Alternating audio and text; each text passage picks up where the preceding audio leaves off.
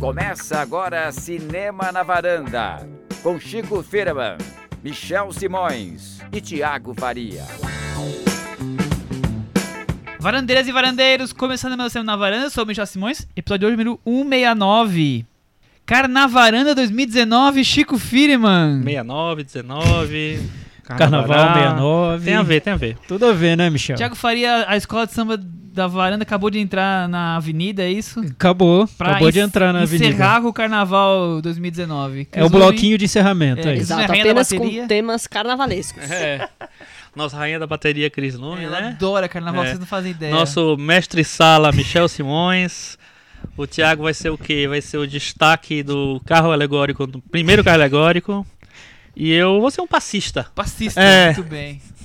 E foi bom o carnaval, Chico? Eu, eu saí muito na Acadêmicos da Netflix, da Amazon Prime. Tava eu bombando. fui um grande. é, tive presente todos os dias na Acadêmicos da Barra Funda. Lá. Trabalha muito, viu? É. Um orgulho esse menino. E quando tava vindo pra cá, tava saindo bloquinho na porta da minha casa. Quase que eu ia com o bloquinho e não vinha pra cá. Quase que perdemos Tava tocando, você. sabe o que no bloquinho? O quê? Duvido Conta você gente. dizer. Mamãe, eu quero. Não. Mais uma chance. Eu, eu- Tava tocando não é. Rihanna. Nossa, não É. sabia. Os bloquinhos de São Paulo são É. muito mo- modernos, né? Deturpam, deturpam as coisas. tudo, Muito né? deturpado. Mas enfim. É. Esses dias tava assim. é, no carnaval de não sei das quantas, Maiara e Maraísa. Ah, mano. Ah, não dá, né? Não, não tem condição. Eu Aí descobri não um dá. bloquinho novo aqui em São Paulo que teve, que chama, chamou-se Amelie Pulando. Como estamos falando de cinema, eu achei que valia a gente comentar para o, nosso- Eu gosto- Brasil. Eu gostava daquele que tinha até uns. Acho que acabou, né? O Todd Bowie. É, acho que não Esse era mais. muito interessante também. Va- Vamos, o Thiago tá muito. Tá, ficou até triste, sim. O Thiago é o único que gosta de carnaval da gente aqui, que acompanhava os desfiles quando mais jovem. Cara, Eu- eu- eu acompanhava é, também. É. disso, você Eu acompanhava também. É, eu também, mas Mas eu vi até de manhã. faz o- tanto tempo que eu já nem lembro mais como é que era. Ô, Thiago, e a Vai Vai foi foi? Vai Vai foi rebaixada esse ano, né? Primeira vez na história. É, vamos ver o que vai acontecer em- no Rio de Janeiro, né? É, relembrando para os nossos varandeiros que está rolando a Cinemateca da Varanda, a enquete. Entrem no link tanto no Twitter quanto no Facebook. Quais são os filmes Escolham um dos filmes. Os quatro filmes são Seven, do David Fincher. É, Warriors, que chama em português. Os Selvagens da Os Noite. Selvagens da Noite. Walter Hill. Walter Hill. O Duro de Matar, do John McTiernan. McTiernan, E Atração Fatal. Do Adrian Lyne. Exatamente. Então, um uma listagem bem eclética aí. Escolham, a, é, válida até quinta-feira, dia 7 de março, até dia 8 da noite, tá valendo a votação. E claro, Michel, tentem adivinhar quem escolheu cada filme. Claro, e É. já tem gente chutando e, E errando, chutando errado, né? errando. Esse pessoal Já- não conhece a gente, né? Que coisa. Nesse, nesse ritmo carnavalesco, eu tava relembrando até o Michel que uma das minhas fantasias favoritas que eu vi aí, na verdade, não era de carnaval, mas era de Halloween. É uma fantasia da Gwyneth Paltrow, que ela saiu com uma caixa na cabeça. Assim, vocês que viram Seven, Ótimo. sem spoilers, vocês sabem o que eu quis dizer. Ah, A própria Gwyneth Paltrow com uma caixa na cabeça é maravilhoso. Que não viu Caixa de filme, papelão na cabeça. assistir agora, né? Eu queria ver Muito Gwyneth. Paltrow saindo de Fernanda Montenegro em Central do Brasil. Escrevendo Olha, cartas. vou escrevendo cartas, Eu né? queria ver qual é a fantasia possível é, de- da pessoa sair pra retratar a Gwyneth Paltrow. O que fazer? Melhor pensar em outra opção. Sai, sai de, sai de chata, né? É. Ah, Fica bem chatinha, Aquele vestidinho né? rosa chorando, talvez, sei lá. É, enfim. É, relembrando também, sigam a gente nas redes sociais, como eu já falei que a- as enquetes estão aí, a enquete tá aí no Facebook e no Twitter. Siga a gente nesses, no Instagram, no YouTube, estamos nas redes sociais. Fala de novo essa, essa rede aí que você falou o nome? Qual, já? O Qual errei? Instagram? Instagram. Não, você falou certo. Certo, É que eu achei ufa. bonito, falou em inglês. Eu tô aprendendo com a minha professora, Cris Ah, Lume, aí sim, aí falar sim. corretamente. E aí? Hoje vamos falar nesse carnaval da varanda super animado aqui de três filmes. É, o primeiro deles é O Querido Menino, filme com Steven Carell e Timothy Chalamet. Muito bem. A seguir teremos Boy Erased com o Lucas Hedges, que a gente dizia que estava acertando todos os filmes. Vamos ver se ele acertou de novo no, no elenco. E vamos terminar com Todos Já Sabem. É o primeiro filme do Acho Gafarradi que vamos trazer aqui pra varanda. Não lembro da gente ter falado Acho É, que, eu o, acho que o, filme, o- o último filme dele é anterior ao nosso início. Nós não falamos sobre o apartamento? Então eu não lembro. Será que nós falamos? Não, não sei. Talvez a gente tenha fa... Não sei também, porque ganhou o Oscar e tudo, não foi? Eu tô achando que estreou, tipo, antes. Não sei, enfim. Mas é isso. É... Não, a gente falou sobre o apartamento, sim. Vocês têm toda a razão. Eu não lembrei. Ah. Episódio número Tá no Excel? 56. Olha, tá vendo? Viva, viva o Excel. viu? Mostra Me que o Michel salvando. gostou muito de apartamentos e que nós também, porque a gente nem sabia, lembrava que tinha falado. Faz mais de 100 episódios, né? Vejam só, É, uma longa 100 caminhada da varanda, Cris. né? Faz 169 episódios. Ele, ele teve 50 no Metavaranda. Não Ih, foi muito. foi bem- Não foi muito dos animadores. Mid Mouse. Mas vamos deixar Meia ele mais boca. pro fim do episódio. Vamos começar hoje com o querido menino, o Beautiful Boy. Filme dirigido pelo belga de 41 anos, Felix van Groenheim. É... Interessante a história dele. Eu li, ele é filho de pais hips que depois que se divorciaram, eles continuaram morando na mesma casa, os pais. Inclusive com, com novos casamentos, seja como foi, e ficou morando todo mundo junto naquela casa, aquela, aquela união. E depois disso, o pai dele teve um bar é, que inspirou, inclusive, o filme Bélgica, que é um dos filmes do, do, do Félix, que chamava The Charlatan. Eu achei curiosa essa, essa família belga, Flamengo aí, muito, muito interessante. O Félix, ele é o sexto longa dele. Ele ficou famoso, claro, pro Alabama Monroe, que foi um filme indicado ao Oscar de filme estrangeiro. Chegou a ser indicado ou ficou só na shortlist? Boa pergunta. Eu acho que ele foi indicado, mas eu vou olhar aqui. Que foi um filme premiado em Berlim sobre um casal que perde o filho. Você me lembra bem? É, é um filme meio câncer, triste, mas é um filme bem assim. triste. E, e... Mas que tem uma pegada muito amorosa também ao mesmo tempo. É, do, do É. casal, assim. é, né? do casal, isso. Antes disso, ele fez o filme, como eu falei, Bélgica. Foi um filme que foi indicado, ganhou, sim, Foi Oscar. indicado, né? Porque ele ganhou o melhor diretor em Sundance. Mas ele surgiu mesmo com um filme anterior chamado The Misfortunates, que passou na quinzena dos redadores em Cannes e foi sucesso de bilheteria lá na Bélgica. Você conhece alguma coisa da carreira dele, Thiago? Eu vi o Alabama Monroe, só que eu lembro de ter visto, mas não lembro muito do filme, pra ver como foi marcante já- mim. Já foi ficando, É, eu lembro que eu né? não gostei muito dele. É, E, o, e minhas expectativas pro Beautiful Boy não eram Lá das melhores. coisas. Não, até primeiro por causa da premissa, que eu acho que é bem batida, né? Você falar sobre drogas e tudo mais. E depois o trailer que eu vi que eu achei péssimo, achei muito vendendo um, um dramalhão. Talvez por isso eu tenha até me surpreendido com o filme, porque ele é um, bem diferente do que eu esperava. Enfim, falaremos sobre ele. Vitória. Chico, você. Alabama, você viu os outros? Vi Alabama, a mesma coisa do Thiago, não é um filme que me marcou. É um filme que foi muito elogiado na época, mas eu me passou um pouco batido. Assim. É o filme que levou não, ele pra Hollywood, Não né? achei nada demais. É, tava com expectativa do Beautiful Boy mais por causa do elenco do que qualquer coisa, porque eu gosto muito do Steve Carell e do Timothée Chalamet que tá, na- tá em alta. É, mas vamos depois V- Vamos descobrir. falar. Você viu os filmes dele, Michel? Eu, eu vi o, o Bélgica, que eu não gosto. É, é a história dos dois. E o outro que eu odeio. O Alabama eu acho ok. Ah. É, é a história dos- de dois irmãos que compraram o bar do pai dele. Ele conta a história pós-bar do pai. Então, é um drama sobre a vida de, noturna de- do bar. E É um pós-barra do pai. Exatamente. Muito boa a premissa. Ah, É tipo, uma agora- história. agora calma aí, falar. Michel. É a história real dos caras que compraram o bar do diretor dele. É isso o bar mesmo? do pai, O pai o bar do diretor. pai do diretor, e é é. uma história fantástica, assim. Nossa. sei, super Tem interessante. nada de fantástico. Vou ver esse filme hoje. Ele tem na Netflix. Ah, tem na Netflix? Tem, tem. Ah, eu vi- acho que eu vi, eu não sabia É que era dele. Bélgica, né? Bélgica, é, eu vi esse nome. Mas É um diretor é- bem au- autocentrado, assim. né? É. Super. Ele faz muitos filmes, eu tava lendo as outras sinopses, filmes sobre drogas, sobre esse, esse submundo, assim, é meio rock, drogas. Tanto que, se eu não me engano, no Alabama, um deles canta rock, ou, é- ou gosta muito. Lembro de ter isso Tem, eu- nas eu acho que trilhas. ele- acho que ele é cantor, né? Acho que é, É, acho que era isso. roqueiro. Esse, mu- esse é o mundinho dele. Então eu vejo que esse filme, o querido menino, traz um mundo diferente do que ele estava filmando até então. Mais ou menos porque o cara é da Rolling Stone, né? O, o jornalista é da Rolling Stone. Sim. Então, de E- uma e ou de drogas, outra, e tá drogas lá. tá é, também. é, pois é. Vamos pra sinopse? Vamos. Se bem que a sinopse é, é- é simples, né? A gente já meio que falou. Tem um- uma pessoa com, com vício e uma família sofrendo em torno. Recaídas, família em frangalhos, desespero, internações, angustiante ciclo de vício, de drogas do jovem Nick. Jack Dylan Grazer, depois Timothée Chalamet. Muito bem, ó. Deu, tirou um 10 agora, hein? Principalmente na relação com seu pai, Steve Carell, um renomado escritor e jornalista da Rolling Stones. Rolling Stone.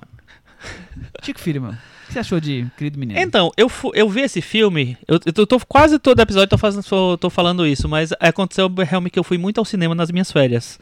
Que eu tava lá nos Estados Unidos e fui lá e, Tirou e, e férias para vi. cinemas lá fora. Ah, é assim, eu ia uma, uma vez por dia. E no resto do dia eu ia fazer outras coisas.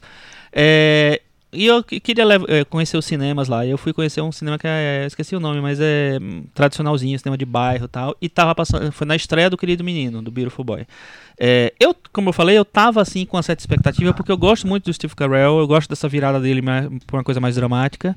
É, desde o Fox, Foxcat, o filme do, do Linklater, o ano passado, né? Melhor escolha. E eu gosto do Timothée Chalamet, muito dele no Me Chame Pelo Se- Seu Nome, não tanto dele no Lady Bird, mas é um cara que eu acho interessante e legal acompanhar. Então eu fui com uma certa expectativa, apesar de ter achado o filme do anterior do Félix um pouco chato. E eu achei esse muito chato. Eu achei muito chato. Eu achei que. é, Eu não sei se, eu- se, se tem essa, essa questão do, do estrangeiro chegando num país que ele não conhece e tentando dominar não só língua, como, sabe, maneira das pessoas geral, e uhum. tal. Enfim, não, não sei se é isso.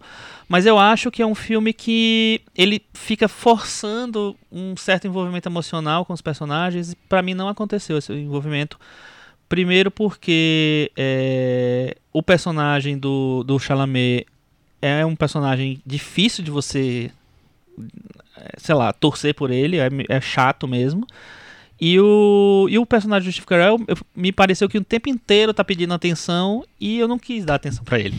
Entendeu? Então eu acho que é, a construção dos personagens eu achei meio complicada. Assim, eu achei que num filme de- que pede esse envolvimento do espectador, pra mim não aconteceu. Não houve uma conexão Não. sua com ninguém no Com filme. ninguém. Talvez com a mãe a- que, que aparece lá de vez em O- quando. O, Chi- o Chico Carol pediu a atenção do Chico, o Chico não deu. E pra você, Thiago? É, como eu disse, ele, ele me surpreendeu um pouco porque ele vendeu pra mim algo que não tá tanto no filme quanto eu esperava. O trailer é muito dramalhão, é, parece uma história de um garoto viciado, sofrendo e seguindo aquela velha. Aquele velho clichê das drogas que a gente vê em tanto filme. Eu, eu achei diferente. Eu acho que é um filme que tá mais interessado em mostrar relações familiares, o ponto de vista do pai, como a família se envolve com essa questão e não tanto essa velha historinha do, do adolescente sendo levado pelas drogas malvadas, enfim. É, um- é um filme diferente, eu acho que ele tem uma abordagem até mais realista, ma- mais, mais sutil, de um tema que já foi tratado com mão pesada por tanta gente. Me Você surpreendeu. achou sutil? Eu achei, sim. Eu também, eu, eu concordo com o Thiago em gênero e grau dessa vez, que bom. É, eu achei exatamente isso. Eu é, achei que, claro, as cenas é, óbvias de um jovem viciado e todo o drama em cima disso, que causa na família, é, tinha que ter. Não dá pra ter, ficar longe disso no filme.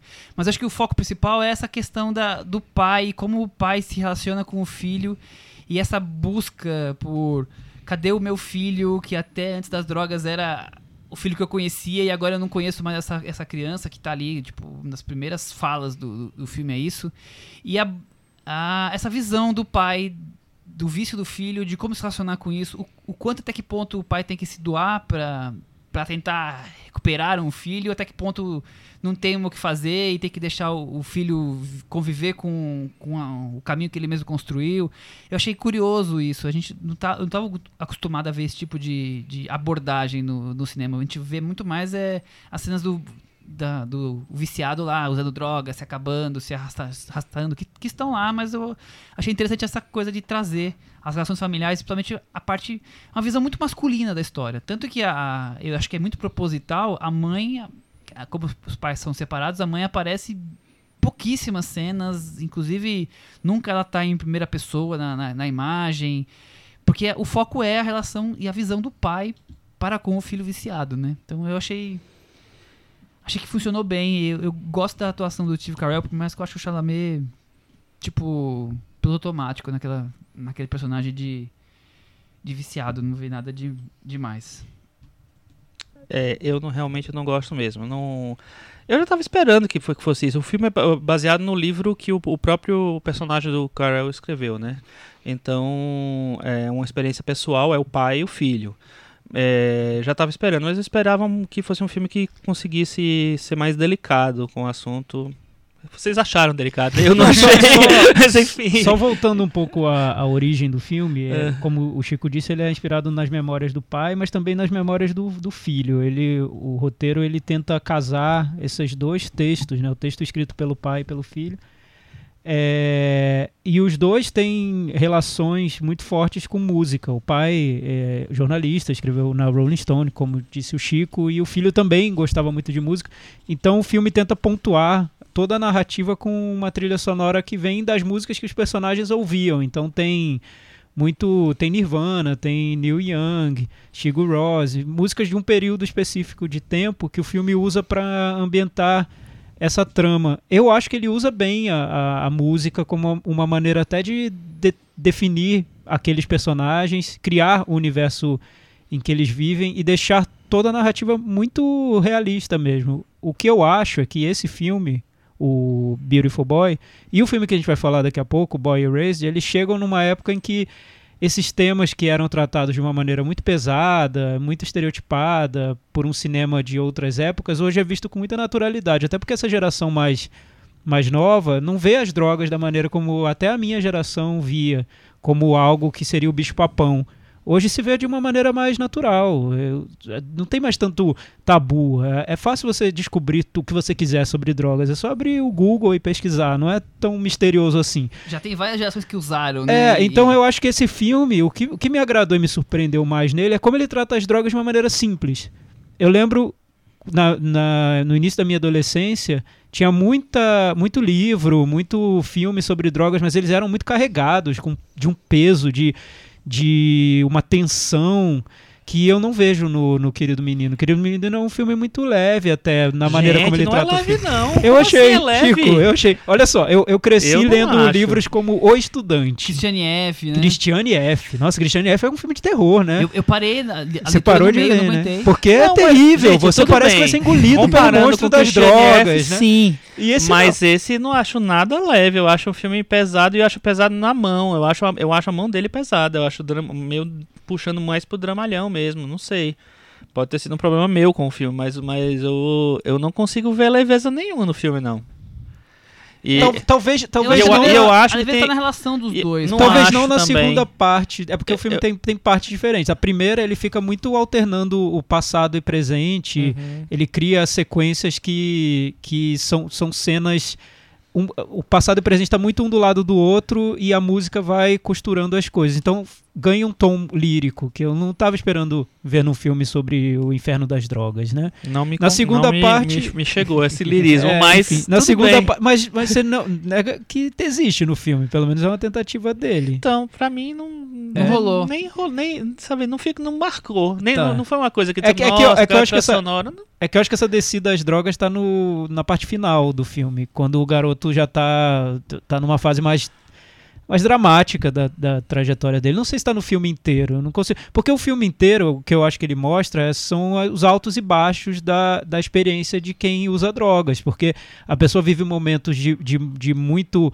De, de muito desespero e outros momentos em que parece que ela se recupera totalmente, que está pronta para viver a vida, quando ela cai novamente num momento de muito desespero. E o filme fica mostrando altos e né? baixos. Por mais que você esteja sem usar, se você é confiável. É, quer exato. dizer, Acho que em coisas. nenhum momento o filme desce, desce e vai descendo uma escada até chegar no inferno, como um Requiem para um Sonho, por exemplo. Eu lembro muito de um filme sobre drogas e não só é, vários tipos de, É, de porque o- vício, o, né? O REC vai intensificando. É, ele vai descendo ao inferno. último, é, Nesse não, ele, ele vai num momento de muito desespero e volta. Te- chega num ponto em que você acha que o personagem se recuperou totalmente, e que tá, tá tudo certo, aí ele desce novamente. Então é um pouco mostrando altos e baixos.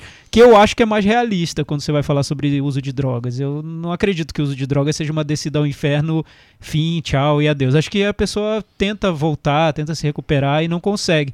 O que me agrada também no filme é que ele trata essa, esse vício mais como uma doença do que como uma imaturidade do personagem. Isso, isso acho que me irrita muito quando eu vejo filmes sobre adolescentes viciados em drogas, porque parece que o adolescente está sendo imaturo por, por usar drogas, ou parece que ele tá.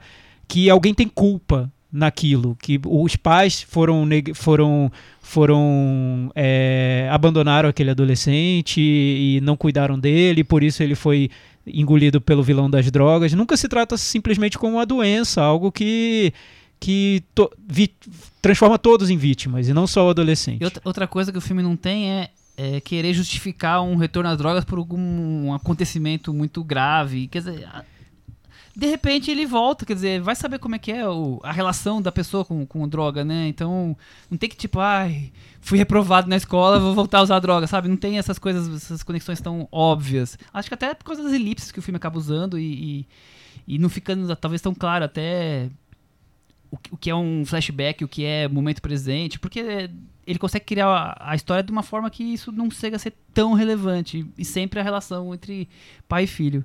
Chico, você tá querendo. Tô, tô concordando com nada do que vocês falando. Chico, Chico entrou em outra sala, não tô concordando com nada. Chico entra na sala. É, não, eu achei. Deve ter visto. Deve ter sido isso. Eu. Não, eu assim.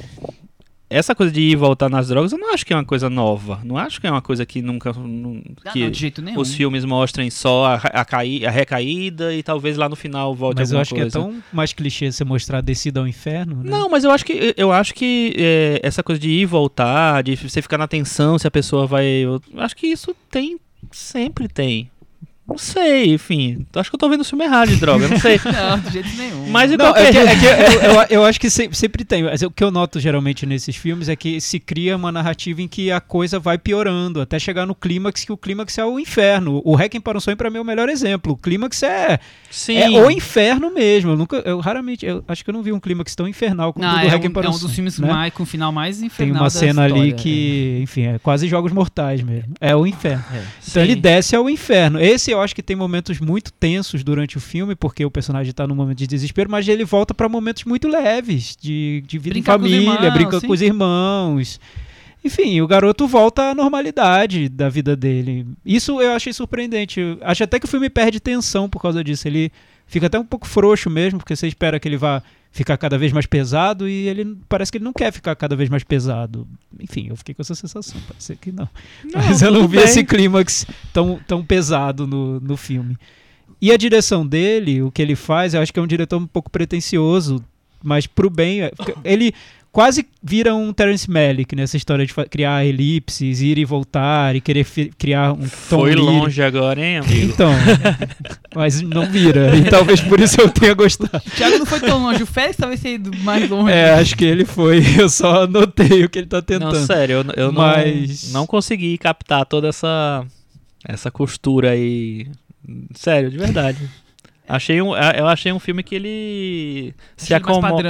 Eu achei que ele se acomoda numa coisa. É- Essa coisa que você falou que perde o ritmo, eu entendo diferente. Eu entendo assim, perder o ritmo perde, eu acho que um pouco mesmo, mas eu acho que ele perde o ritmo meio que ele, porque ele não sabe muito o que fazer, que caminho tomar, entendeu? Pra, pra dar sequência. Então, assim, a, a história, de uma maneira geral. Então, as coisas ficam acontecendo como, como na vida, é tudo beleza, interessante, eu gosto de, de coisas assim. Mas eu acho que tem um certo clichê na, na- na- no tipo de coisa, no, no tipo de relação, no tipo de. é, em como ele, ele move os personagens e aproxima os personagens. Eu não consegui ver nada diferente no filme, sinceramente. É, ela- eu acho interessante a, a história da- das elipses, mas ao mesmo tempo também já vi isso em muitos filmes. Não sei se Nada muito inovador. sua Nada visão. me tocou no filme, de verdade. Eu, eu tava muito é, esperando grandes interpretações. O Chalamet quase concorreu ao Oscar, concorreu a vários prêmios, mas não, não entrou. O Steve Carell foi ignorado. Eu não gostei das interpretações, eu achei as duas fracas. A cena, pra mim, que eu acho mais interessante do filme, é, que me frustra também, porque, enfim, é uma coisa muito pontual, é a cena em que a namorada do pai vai atrás do A filho. madrasta sai dirigindo. madrasta, eu é. também, ah, eu gostei daquela Eu cena. gostei, mas aí, enfim, Ah, mas eu achei que tinha acabado daquele jeito. É, não vamos falar. tudo mas- bem. É, tá. Não, a- agora o Chico. Agora o Chico vai me matar de vez. Porque eu Ah. achei o Steve Carell e o Chalamet que eles estão bem no Eu filme. gosto do Steve E eu acho que tem outros que foram indicados ao Oscar que estão tão menos interessantes que os dois, principalmente o Steve Carell. Eu achei a, a interpretação dele num tom ali que me convenceu. Claro, não vai. O problema desse filme pra mim é que e geralmente acontece isso em filmes de família, que geralmente as cenas são criadas pra que a coisa acabe numa grande discussão e todos os atores gritam. E desses momentos é que você tira o, As Ah, o- clipe- o é, clipe do das Oscar, né? indicações, sim. E tem vários desses Ah, momentos no filme. Mas eu certeza. acho que os melhores são os momentos mais sutis. Eu acho que tem sutileza no filme. Então, eu acho. até- outro filme. Mas enfim, tem sutileza e nessas sutilezas que ele, ele me ganha. Eu achei bem incrível o personagem de Steve Carell. É um pai. Eu não consigo Sofrendo. gostar. também. Assim, eu, eu, eu não gosto do Chalamet, eu achei bem qualquer nota, mas o, o Steve Carell eu gosto bastante. Então- Eu indicaria ele. no- Cara, eu certeza, não consegui gostar. aí Eu, estavam eu, eu sou muito fã do Steve Carell, como eu falei, gosto muito dele fazendo papel dramático. Acho que ele tá ótimo no filme do, do Richard Linklater. Acho que ele tá muito bom, tinha uns momentos super sensíveis, super bonitos. Nesse, Qual é o filme do Richard Linklater? a melhor escolha. A melhor escolha. É, e só que nesse, pra mim era o Steve Carell. Deixa eu fazer um pouquinho um papel sério, sabe? Eu não, não conseguia me esquecer do, do ator, sabe? Da personagem, da, do- do- da persona do ator. Então, não sei. Me pareceu. um Eu fiquei com a sensação que ele fez Decepcionado, forçado, ficou. que ele fez um, um filme pra concorrer ao Oscar. Eu tive essa, essa sensação. E não consegui ver méritos ali de verdade. Mas se É. vocês viram, deve ter. Que ele fez um filme com o Oscar, com certeza. Eu não Tanto que sei. eles atrasaram É, a estreia ser, do filme ser. pra poder ir. É, é ir porque pra, é, pra é, época, é irresistível, né? Um filme com esse tema pro Ah, sim, Oscar, sim, né? É, é um prato cheio, né? prato cheio. Mas o, o que eu vejo é que tem do- realmente dois, duas abordagens ali dentro do filme. O, filme sobre o garoto drogado, que é típico, Que é um né? filme, é um O filme bem menor. Dentro, É. eu acho o filme bem menor. E porque não desenvolve tão bem o personagem, Sim. né? Apesar de ter sido adaptado também de uma memória escrita pelo garoto. namorada, é tudo, é tudo ali. É, é um pouco é, superficial periférico em torno, É. Então, deles. isso eu acho meio confuso, porque o filme, ele começa e durante muito tempo ele é o ponto de vista do pai que tem um filho que tá com problema com drogas. E de repente ele vira o filho. Sabe? Eu, assim, em nenhum momento ele, ele equilibra essas duas, essas duas visões é, desde Sim, o começo. concordo, concordo. De repente ele, o filho vira o protagonista. Eu, Ué, e o pai sumiu? Sabe? Aí virou o filho, agora é o filho.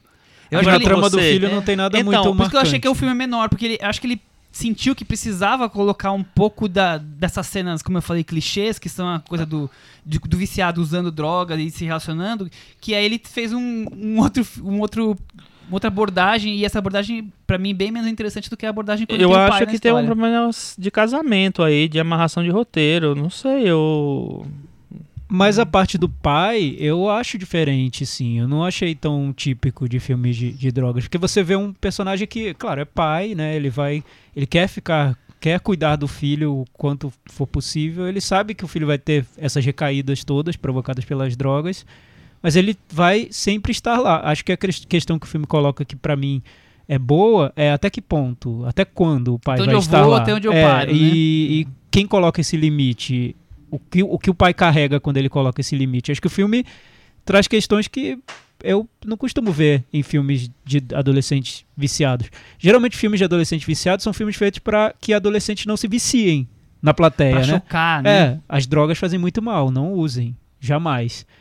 Nesse filme tem até uma cena em que o pai fuma maconha com o filho. Então, assim, ele naturaliza muito mais as drogas. Não, não vira esse, esse terror. Tá muito mais na questão da doença, eu acho. E, e eu acho que, pra mim, pessoalmente, esse é o caminho certo para se tratar desse assunto. Que você tirar esse estigma de algo que é tão horrível, porque o que é horrível as pessoas querem experimentar. E, né? É? O adolescente, eu acho. Nossa, se você disser para adolescente Que é isso é proibido, horrível, é, o adolescente vai experimentar. Se esse for o propósito do filme. Por isso que eu acho que o Requiem para um Sonho é um filme que o propósito dele é totalmente equivocado. Ele quer que as pessoas não usem drogas. Acho que é um filme que fala: olha, não use, use, use, não, é pra use, chocar, use. É, use. Olha só como- né? o que vai acontecer com você, ó. Teu braço vai cair, tua perna vai, vai ficar ao acho que contrário, sempre que um sabe? filme quer ser, ter esse serviço de utilidade pública, ele acaba cumprindo o contrário, né? Porque esse não, esse trata como uma doença mesmo. O garoto tá, tá ele não consegue largar e, e é isso. E, a e ele vai perdendo todas as perspectivas porque tá acima do controle é, dele, sim. né? Ele não consegue controlar. É isso. Vamos pro Meta Varanda? Vou deixar o Chico por último. e aí, Thiago? Eu vou dar nota 6. Eu vou dar nota 6. Eu vou dar nota 4,5, me desculpem. Com isso, o querido ficou com 55 no Metavaranda e o filme está aqui pendurado na varanda. Ganhou do apartamento. Ganhou do apartamento, bem lembrado. É, Ah. seguindo ainda com famílias e filhos. Família, família. Filhos adolescentes. Filhos adolescentes. É, Boy Erased no Brasil, se fosse lançado no cinema, seria Boy uma verdade Erased- anulada. Boy Erased, uma verdade anulada. Exatamente. Filme dirigido pelo Joel Edgerton, australiano de 44 anos. É, Ator, né? Ator, conhecemos ele por Loving, por Ao Cair da Noite, Star Wars, ele tá na... Reino Animal. Reino Animal. Tá, ele tem surgiu. vários filmes, né? Mas achei curioso a história... Guerreiro, né? Guerreiro. Aquele filme que é com ele contra o Tom Hardy. Ah, sim. Achei curiosa a história dele porque ele, desde criança, ele e o irmão dele eh, brincavam de fazer filmes caseiros. E aí, da brincadeira, os dois foram estudar atuação, fizeram faculdade, se formaram, depois seguiram as carreiras de ator e, a- e até recentemente ele agora começou como diretor. É o segundo filme esse dele dirigindo. O primeiro foi O Presente. Alguém viu? Blé. A opinião do Chico é blé. Eu não vi, não posso, não Não, posso é um comentar. pouquinho melhor do que Blé, mas... não Mas é um suspense, né? É um suspense, é interessantezinho, mas não... E a- Não, ma- não marcou. E agora ele vem com, com Boy Erased, que é um, uma adaptação de um livro, né, uma biografia de um adolescente que é interpretado por quem, Chico Firman? Ah, isso já é a coisa? Já- já Lucas. Hedges. Lucas Hedges. Filho de uma dona de casa Nicole Kidman. e um pastor da igreja batista, Russell Crowe.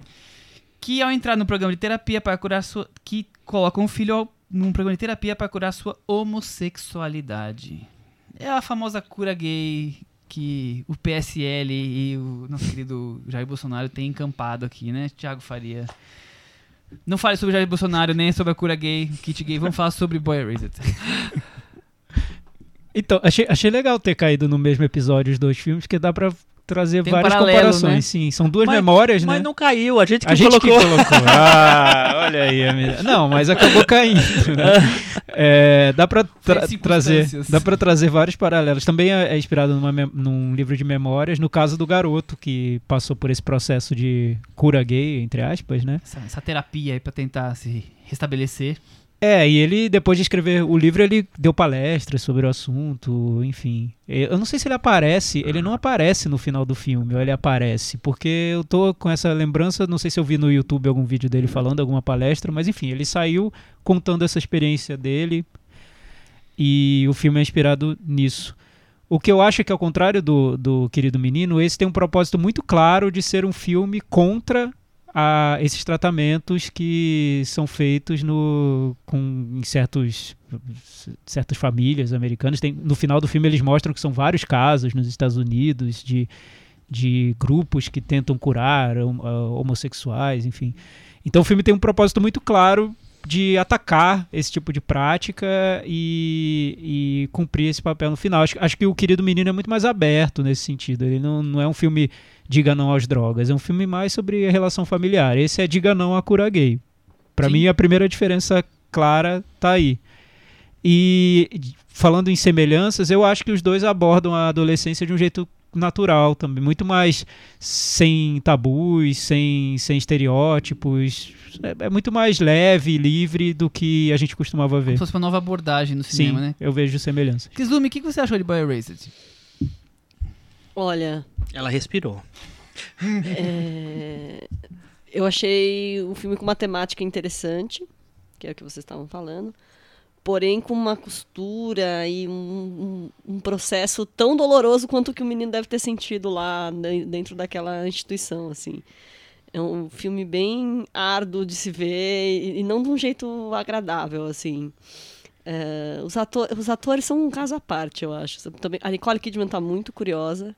Por coincidência, eu tinha acabado de ver um episódio dela do, do Big Little Lies. E aí ver ela fantasiada de Dolly Parton foi meio, foi meio um choque. É, Cara, um dos... eu tava lá envolvida no filme e de repente aparece lá, não, vamos chamar aqui um ex-gay que vai resolver o seu problema. É o Flea, baixista do Red Hot Chili Peppers. Gente, Eu assustei, dá. porque eu nunca tive visto ele com roupa. Não dá, gente. Olha aí. Não dá, é uma esculhambação. Eu falei, gente, isso aí é uma esculhambação. Eu Ele tava, usa roupas. tava lembrando aqui que é igual quando a gente vai, foi assistir lá no final dos anos 90, o que é isso, companheiro, e aparecia o Luiz Fernando Guimarães e o Pedro Cardoso juntos, e a gente achava que era um episódio do A Vida ao Vivo, aquele quadro do Fantástico, e não era. Não era pra dar risada. Então, a mesma coisa. O Flea aparece, você acha que, ah, agora, alívio cômico, legal. Não é pra dar risada. Confuso na minha mente também. mas, mas fora isso... Mas, ó, só pra, só pra completar essa informação, o Flea tem uma grande carreira como ator. ele Tem, tem, tem, fez ele tem várias 28 coisas. filmes. Ele tem várias coisinhas interessantes É. aí. Ele é tudo o- ponta, tudo papel Ele é o pequeno. Miklos do eh, americano, é isso? É, por aí. Cara, tem um papel dele que eu gosto. Eu vou, até, até o final do episódio eu vou lembrar. O filme, aliás, tem, além do Flea, Cris, tem várias participações especiais. Xavier o Dolan, Xavier né? Dolan, nosso querido diretor canadense, tá lá como ator no filme. E tem o cantor, o Troy Si- Sivan, também, que é o queridinho da música pop do momento. Que fez a música do filme. que fez a música do filme, que tá lá também atuando. Então, é, é o, o Joe Edgerton trouxe um elenco diverso pro, pro projeto. celebridades, né? Muitas celebridades. É, e, e eu acho que esse tom da trama, mais de denúncia, um- de tratar um tema que está muito em alta, deve ter atraído esses nomes. Eu acredito que sim. É um filme, como diz no momento, para lacrar. É, né? é uma bandeira a é, ser levantada? é isso que Exato, tá é um filme dizer? bandeira. Então, é, é um aí, filme Chico? bandeira, mas eu acho que ele. O tom dele é mais baixo. Ele quer, ele quer ser um filme sério. É curioso que esse filme foi lançado nos Estados Unidos no mesmo ano que foi lançado outro filme sobre a mesma temática, que é o, é o Mau Mal. exemplo de Cameron Post. Mau exemplo, que, né? que vai estrear em vai abril. estrear em abril. Talvez a gente volte Talvez a falar, falar, sobre passou na aqui. mostra. É, E eu- o mau exemplo, depois eu falo mais detalhes sobre ele, assim. Mas eu achei um. é, é, achei um o grande problema do mau exemplo pra mim é que ele parte do princípio de que todo espectador vai achar aquela situação tão ridícula que ele não. Ele Que não faz sentido estar ali, que- aquilo não, que, que não faz sentido nem ter o filme, porque é- é- ele parte do, do princípio que não precisa denunciar aquilo, que aquilo é hor- hor- ridículo. Beleza, ok, também acho ridículo, mas você precisa criar um, um- justificativas ali, você precisa ter um discurso. né? Eu acho que ele não faz isso. O Boy Eraser, eu acho que ele tenta se articular um pouco mais.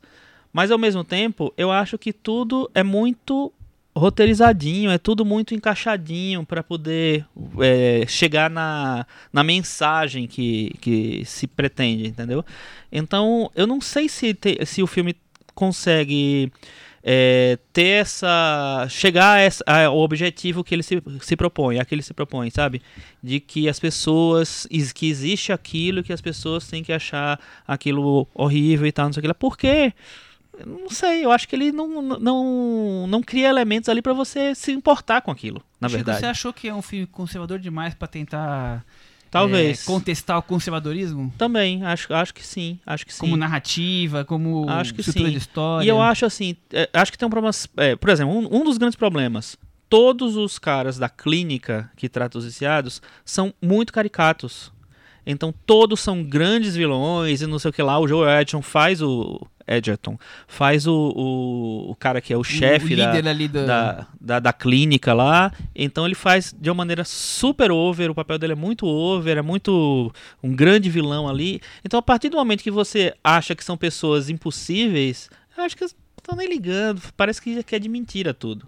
Até os entendeu? pais eu acho que são de mentira, assim. É, eu a, não, a- a não che- consigo Kidman- chegar neles. A, a Nicole Kidman eu acho, eu acho ela um- uma caricatura. É, Total. o- Tudo o bem que ela, ela quer, ele quer meio que falar de uma família média do interior americano e tal, mas assim, eu acho muito caricatura. E o Russell Crowe, eu não acho que o filme é, dá a... Também ele some, né? Tem um ele momento some, ele some. e eu acho que o nem nas cenas importantes, a última cena é uma grande DR com o filho, né?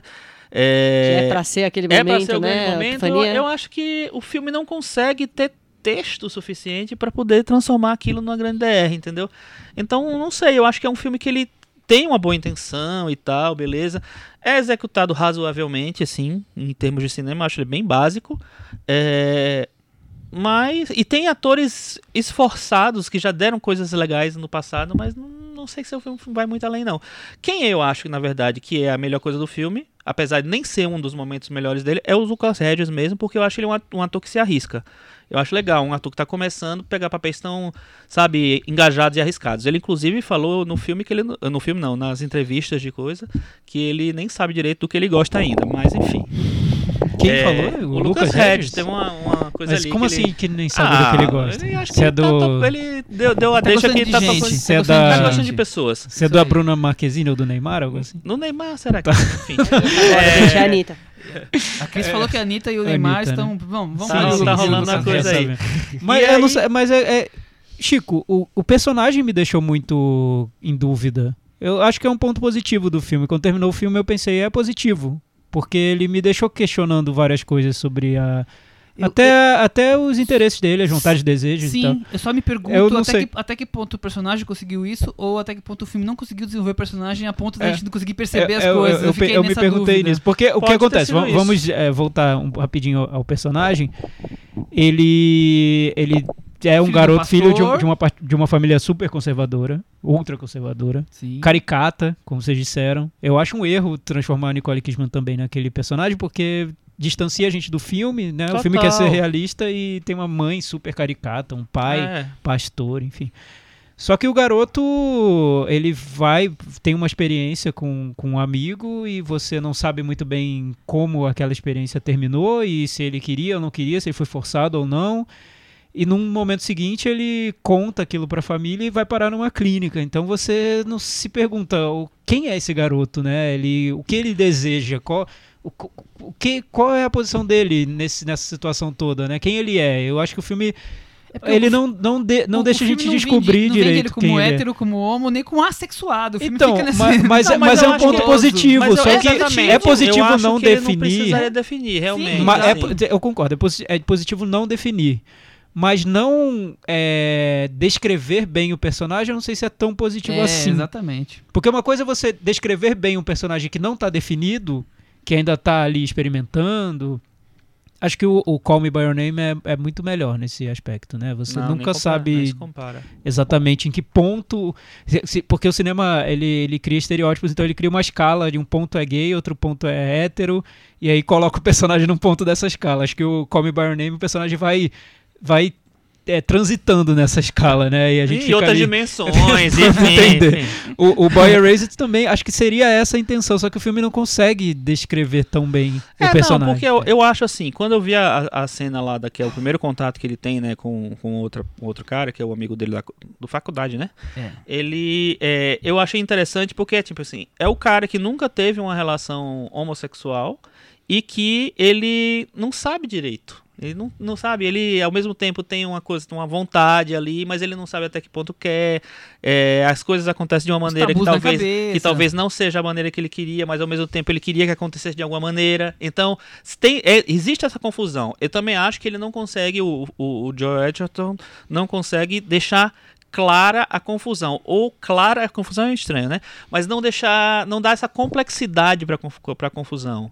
Então parece às vezes que é tipo assim, não consegui fazer, não consegui É. definir o personagem. que você achou é essa. Ou então não, consegue. conseguir, é, porque assim, o ideal seria tipo assim, é um personagem que tá se descobrindo, então ele, ele, ele não sabe direito as coisas, ele tá se, a- se acertando.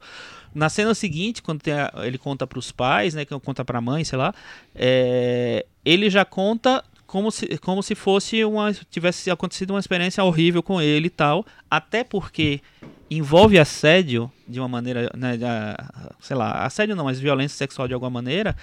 E a gente não tá no momento de, de diminuir essa, essa, essa tema, questão. né? Então eu acho que foi uma preocupação, deve ter sido uma preocupação do cara e deixar claro, não gostei daquilo. Só que era, é seria muito mais rico e muito mais verdadeiro para essa para retratar essa confusão, dizer assim, não sei o que eu achei daquilo, sabe? Porque ao mesmo tempo existia um desejo ali. Então, é, Engatinhando, talvez, engatinhando, mas... ah, não, não, existia um desejo naquela situação, com Sim. certeza. Mas então, assim, é, faltou realmente dar, dar mais complexidade, assim. Eu não sei se, por exemplo, se fosse um diretor gay, fosse- ele conseguiria ser mais sensível nessa coisa. É verdade, eu concordo, o Joe Chico. Ayrton fala isso nas entrevistas, que ele no começo ele tinha medo porque ele não faz parte da comunidade Mas é, é LGBTQ. que... Eu, desculpa a super Tá, é eu que feio decorar. É que eu não também, sei né, também É, eu, se... achei, eu também achei feio Eu isso. também não Pra sei se que tem a ver falar, Também fazer achei. parte da comunidade, né? O, o diretor do Call By Your Name, Luca Guadagnino, não, não se define como gay. Não né? precisa tocar nesse assunto. Ele não fala pronto, que é- é. faz parte da É europeu, tá acima, né? Acima dessas discussões de sou gay, se não sou. diretor É. de cinema europeu, né? É que, é, é que nem na Bahia, isso não é, não é relevante. Mas eu acho que ele, tá, ele fica um pouco travado quando ele vai tratar de sexualidade no filme. Não consegue, Parece né? que ele O- não se o solta muito, Joe Joe Edgerton. Edgerton. É, eu também Ah, achei. mas imagina, o Joe Edgerton, é, eu não sei pessoalmente, obviamente, como ele é, mas a, a persona dele no cinema, em como ator, é só de filme macho, filme de macho. É reino animal, é guerreiro, é lutador de boxe, é criminoso, é não sei o que lá, sabe? Então, ele se constrói como um, um- um, sei lá, um estereótipo de machão mesmo. Então, quando ele vai tratar uma coisa deli- é, mais delicada, vamos Se, dizer se bem assim, que o Loving é ultra delicado, né? mas mesmo assim ele é um personagem duro. Ah, sim, claro. É, mas também concordo com você. É, e eu acho aquele personagem dele muito bom. Eu acho por sinal. aquele É, É que eu acho, acho, acho eu, eu entendo onde você quer chegar, Chico, mas talvez não seja o termo não seja delicado. Talvez seja essa questão de mostrar o desejo. É, não, não e- sei se o filme mostra o desejo. outra sensibilidade. É, Entendeu? Ele É, não consegue ler o personagem, é isso. E aí É, ele, ele porque- só nega informação pro, pro público. exato, porque parece que ele foi abusado sem querer tanto sem, querer sem sentir atração pelo garoto, porque seria, seria super complexa a situação, seria quase um filme do Paul Verhoeven, né, do, do Almodóvar. O cara sentir atração pelo amigo e ser abusado pelo amigo, como o filme mostra isso hoje, né, que, que, que, que difícil e complexo, né. O filme decide o caminho mais simples, que é foi abusado e o abuso é, é ruim e é isso, enfim. Mas ele pula essa parte do desejo, ele não leva isso pra... Não sei, eu sinto o- que ele não leva isso pro filme. Ele é abusado e, e quem é. Quem, a vítima se torna quem precisa de conserto, né? E o personagem que É, porque- vitimou desaparece da história também. Quer É dizer, porque, o filme porque tá- Ah, ele, tá, ele tá numa situação ali familiar tão é, de- de, opressão tão é. intensa que pra ele aquilo ter acontecido com ele já é um sintoma de algo muito terrível que ele tem e que precisa ser curado. Acho que o filme nesse ponto eu, eu entendo. Acho que quando você é cercado por uma educação muito conservadora, você sente que tá cometendo um crime, né? Se algo acontece um pouquinho diferente na sua vida. É, mas ao Mas o que eu queria tempo- saber é esse garoto, é o que e aí? Ele, ele foi pra ser curado, mas e o que e- e- em que ponto ele tá da vida dele? O, o que, o que ele tá sentindo, o que ele tá desejando naquele momento, o que ele quer, o que ele- isso, isso que pra mim faltou, faltou definir o, a- o, o lado psicológico daquele personagem, o que ele tá desejando, porque é uma fase da vida que se deseja muito. Faltou a gente conhecer o personagem, né? Eu- não eu- eu consigo, acho não que tem- compreender um mínimo dele Não, personagem. compreender eu compreendo, mas o, o problema é que eu acho que ele não que isso não tá na tela, você deduz as É. coisas. Por exemplo, assim, imagina, ele é um ao longo do filme a gente vai ver que ele realmente ele é homossexual. Então, tem ele tem isso. Mas ele constrói a situação de um assédio na cena seguinte ele relata foi só um assédio, não foi uma coisa que eu queria e tal, não sei o que lá. Mas depois ele vai seguir carreira, né? Então, é, o que acontece? Fica um negócio meio confuso porque fica parecendo que ele só quis decretar, não fui culpado, fui violentado, não queria e tal, não sei o que lá. é, de uma maneira mais simples para poder resolver esse problema ético, sei lá, moral do filme. É, mas ao mesmo tempo, ele realmente ele, ele sentia atração por meninos. Então, eu acho que faltou dar essa, essa complexidade. Assim. Não era para ser uma coisa só. Era para era pra tentar mensurar as coisas. E eu acho que quando vai para a clínica, aí para mim se perde totalmente porque vira aquela coisa básica. Estou ah, um prisioneiro aqui no, no lugar errado, todo mundo é vilão e tal, assim. é, por exemplo, depois nos créditos. Eu- tudo bem pra falar dos créditos, né? Sei lá. Manda bala. Os créditos revelam um pouco do personagem do Joel Edgerton, Ah, né? sim, eu fiquei E aí- ali, foi uma É, surpresa, foi um não, plot cuidado, twist. Cuidado, É, é- falar. é É, um, é um falar. plot twist É. no crédito. Nossa, eu nunca exatamente. vi isso. Não, É. não sei se tem em outro filme, mas Deve até ter, parei mas- o crédito e voltei, É. porque será, é isso mesmo que eu tô lendo? É. Opa! É incrível, é, incrível, gente. Assistam pra ir até. Mas aí o que acontece? Assistam até o fim. Fiquei Você no vai, crédito. você tem esse personagem que é super complexo, que podia dar uma, uma discussões maiores no Aí filme. que dá na assim. cara de que não foi desenvolvido, né? Sim, exatamente. Aí você vai e entrega no final essa informação, no crédito, sabe? Então eu acho que, poxa, acho que podia ter, ter tirado um pouco dessa caricatura do personagem e dado mais nuances, dado mais coisas ali, entendeu? Eu acho que as participações especiais são péssimas, acho todas horríveis. Tipo, o Xavier Dolan, o que é que ele tá fazendo ali? É só pra dizer assim. Fazendo você passar chamei nervoso. o Xavier Dolan. Eu achei ele melhor como ator do que como diretor. Aí, é, E- e- Eu lembrei, eu lembrei do personagem do o- que eu, que eu mas gosto. não é um elogio, certo?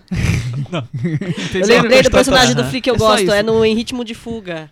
No filme do Edgar Ah. Wright, ele faz lá um do pessoal da É. gangue, é bem legal. Então, melhor É- ator. É do mais condizente com a persona que eu faço dele na minha Mas cabeça. É, as participações especiais que vocês falaram, é um filme que levantou uma bandeira e eles quiseram participar, mas ninguém conseguiu agre- agregar nada ao filme. Eu acho que ele tenta deixar tudo tão marcado, sério, pra, pra não deixar nada subentendido e nada dúbio que acaba ficando caricato, né? É, Tanto na é. família do menino quanto na clínica. A clínica, os, os personagens poderiam também ter um pouco ali do. um Todo- pouco de ginga ali, né? Na maneira como lida eles? com aquela só Não situação. consigo nem lembrar mais quem era quem, porque fica É. tão insignificantes Pois quase é. pra história. Tem um personagem que fica um pouco mais importante do, no fim, mas os outros todos. Parece que é uma, o mesmo com um monte de clone. Tipo, não tem. É, são todos muito parecidos. É. E todos sofrendo muito de um jeito parecido. E esse Ele que não dá E complexidade. esse personagem que você fala, ele também é, tra- é tratado numa narrativazinha muito clichê, né? Ele do podia nada ter ele, ele sido- ganha uma importância É. até o fim do filme vai essa importância. Quer dizer, é- Eu acho é muito ruim quando torto. você não desenvolve o personagem e depois você joga ele numa. no- dá uma importância Dá um pra desfecho, ele, dá dá uma, dá uma coisa é. pra ele, como se, ele, se você viesse de uma narrativa dele que, que não existiu, entendeu? Então eu acho que o filme ele tem esse problema. É, E eu concordo com a Cris. Eu não achei assim um, um absurdo de- terminar, mas assim, é um filme que assim, como quando você vê que as coisas estão muito se- sem nuance mesmo, você se, sei lá, desinteressa do filme. É, é isso. É. Eu- eu tenho uma- E, e te- e tem uma, uma, uma questão da redenção, do, do- da relação dele com o pai, que fica super importante pro filme, pra trama, mas eu não acho que isso esteja construído durante o filme. Então, exatamente, É não isso está. Não nenhum. está, não está construído. Então você se pergunta por quê, né? Ao É. contrário do Call Me By Your Name, que também tem o pai e o, o pai e o filho, desaparece do filme. mas o pai é muito importante durante o filme, É, você percebe isso. O, o Russell Crowe, você... Não sei se foi na, na montagem, aí não viram que, que, que, que o pai tinha ficado tanto, eu acho- tão distante. Porque e eu acho uma boa. uma- de repente ressurge, né? É, e eu acho assim, eu lembro que quando surgiu esse, esse filme na, na- nas conversas de Oscar e tal, porque o filme não terminou, não teve nenhuma indicação, mas ele estava cotado para no começo, principalmente, para várias categorias. É, todo mundo falava, não, essa, esse personagem do Russell Crowe é personagem para concorrer ao Oscar de ator coadjuvante, porque vai ser o principal conflito com o, o personagem do filho e tal. Então, é, certamente vai, vai ser um, um cara lá que vai estar sendo considerado. O personagem, ele some. Eu até acho que o Russell Crowe não teve chance de conseguir fazer grande coisa ali. Você não pode nem falar que é uma má interpretação dele. É, não. É praticamente uma não interpretação. Tem é duas, o três falas. Man Erased É. do filme. Ele foi Não. apagado. Mais ou menos isso. É, mas Última polêmica do filme. é, Hum. relembrando que nós já chegamos a comentar isso aqui rapidamente, que o filme foi cancelado a estreia no Brasil. Ah, verdade. É, e por conta. Pra mim tá claramente por conta da não indicação ao Oscar, nenhuma indicação. Vários filmes acontecem isso, ficam lá com pré-data de, de estreia, mas quando o filme não tem nenhuma indicação, acabam engavetando. Mas ficou aquela polêmica, ah, porque é por conta do kit gay, por conta do, do governo atual. É, vocês, trabalhando numa distribuidora de cinema, vocês lançariam esse filme no Brasil? Que pergunta, hein, Michel? Não, mas aí você jogou a gente que, tipo É, assim, parece que a gente tá é contra. a gente no Não, fogo. Eu- eu- então, Parece então, que eu sou funcionário da É. Damares. Então eu, né? eu É. vou colocar, eu, Michel, não lançaria esse filme Por no- quê, no Brasil, Michel? porque eu não consigo enxergar é, com o quadro atual de, de- do que estreia no cinema, o que dá bilheteria, que esse filme fosse ter algum tipo de interesse relevante de uma grande parte do público. Para uma major como a Universal, espera uma lucratividade X para cada filme. Eu Eu lançaria, Eu lançaria. botaria a Nicole Kidman, o Russell Crowe e o Flea no cartaz. Boa! Ó, ó a Eu lançaria, Eu eu, também lançaria lançaria. em duas sessões no Frei Caneca, Com esse Só pra falar que não aí. teve. Eu, com o garoto no cartaz eu e- lançaria- e, o título Cura Gay o filme. é, eu lançaria e. e- É, e ainda depois dessa polêmica, aí todo mundo ficou achando que o filme tem grandes, assim. né? Não, é, exatamente. Vamos pra rua. É que esse tipo de lançamento são pra, são pra os- as in- distribuidoras independentes, né? Que fazem esses lançamentos pra pequenas pequenas quantidades de cópias. Eu lançaria e investiria nunca faria 50 isso. mil reais, aquele, né? Na divulgação. É, não sei se é muito ou se é pouco para uma divulgação, mas assim, pra é, pegar um público-alvo LGBT. Nicole Kidman e Russell Crowe gigantes na, na- no pôster, né? Dizer, Não, não sei. E acho que tem que ter esse título aí, Boy Erased, a cura gay. Boy Erased já cura gay. Imagina, protesto na Eu porta acho do que podia ser. Boy Erased contra a cura gay. Não é, não é zoeira, é, tem, que, tem que aproveitar aí o momento. E outra coisa, tá é, só, com- só terminando, o Lu- foi um ano que o Lucas Hedges fez vários filmes, fez três filmes na verdade, e terminou num, nenhum pa- marcando muito como talvez fosse o planejado. Ele fez esse filme, ele fez um filme com a, com a Julia Roberts que eu vi também, que chamou Ben is Back, é o Retorno de Ben, que tem a ver com drogas, é um, um menino que volta de uma clínica de reabilitação para a família. A Julia Roberts faz a mãe flopou dele. também esse filme, né? Flopou, tinha a esperança dele concorrer ao Oscar, a Julia Roberts também, mas nada aconteceu. Eu vi também, não- não é grande coisa. Tem essa coisa de suspense e drogas, como a gente falou. E, e ele fez também um papel bem diferente, na verdade, no Mid-90s, que é o filme do Jonah Hill. Ele faz o irmão do protagonista do filme, que é um cara violento, né, meio grosseiro e tal, e é isso. Pois é, por coincidência, falamos sobre duas promessas adolescentes que não chegaram lá esse ano. O Timothée Chalamet e o Lucas É, Hedges. E que, já, e emplacar, que já né? chegaram nos últimos anos, É, né? Recentemente, né? É. Resume, vamos pro Metavaranda? Ah, cinco. Eu vou dar nota 4, Thiago, e você? Eu vou dar 4,5. Eu vou dar 5. Com essas notas, Boy Erased ficou com 46 do Metavaranda e ele caiu da varanda. Caiu da varanda. Não teve. Não foi. Não conseguiu se safar dessa não vez. foi desta vez. Fica pra próxima. Vamos terminar. o Terceiro filme do, do programa de hoje. Todos já sabem. Se todos já sabem, não precisamos falar, né?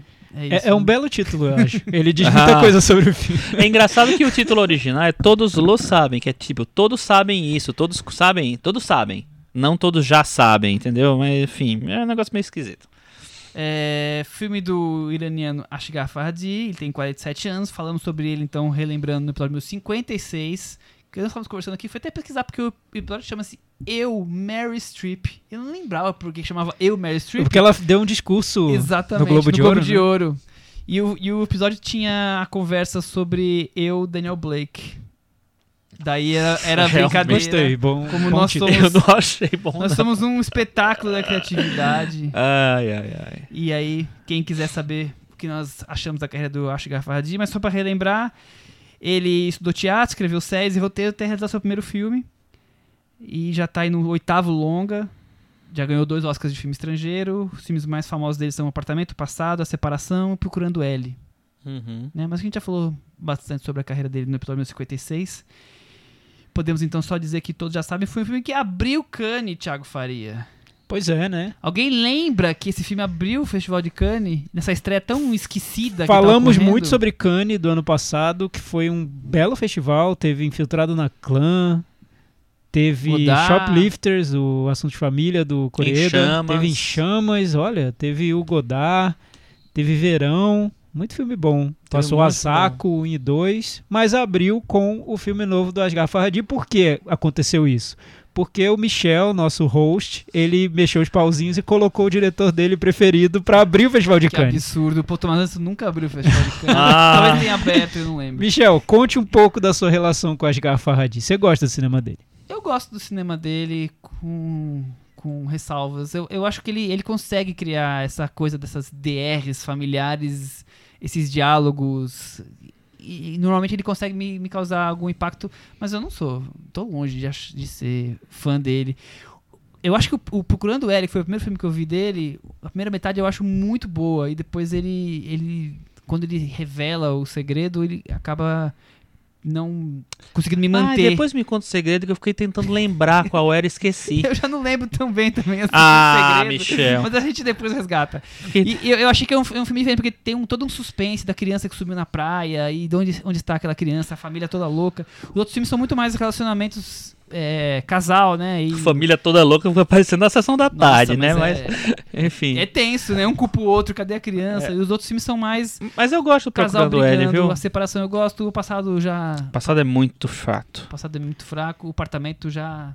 Eu, eu acho que ele tem ideias da cultura iraniana de trazer isso para um cinema mais meio de exportação, digamos assim, que, a conse- que consegue de alguma forma trazer um pouco dessa coisa do quanto a coisa da honra iraniana é, principalmente masculina, é, é importante. Ele consegue pra mim um filme mais, outro filme menos acertar. Tanto que ele ganhou dois Oscars, tem muita gente que que gosta, né, mas não, Mas o não quer segundo, garantia de sucesso, né? o segundo Oscar eu acho que foi só um momento político mesmo, que tinha a ver com Trump, falando de estrangeiros, É então porque foi proibido de, ele de- quase de não pra, cerimônia, ele no final né? ele foi, né, eu acho. Eu acho que ele foi Eu acho que ele foi. E vale sempre lembrar que quem ganhou o Oscar esse ano foi Green Book. Sim. Vamos voltar então ao Asghar Farhadi. É, O, o Asghar Farhadi, Michel, eu vejo que ele tem um estilo muito claro nos filmes dele, mesmo quando ele filma fora do, do Irã. O passado é um filme francês dele e agora o Todos Já Sabem é um filme espanhol. Foi- então ele saiu do Irã, mas ele mantém aquele estilo do, do- dos- dos filmes dele. Tem todas aquelas intrigas entre os personagens, tem essas questões familiares sempre muito claras, tem questões morais, éticas, você não sabe com quem está a verdade daquela situação limite que ele coloca no filme.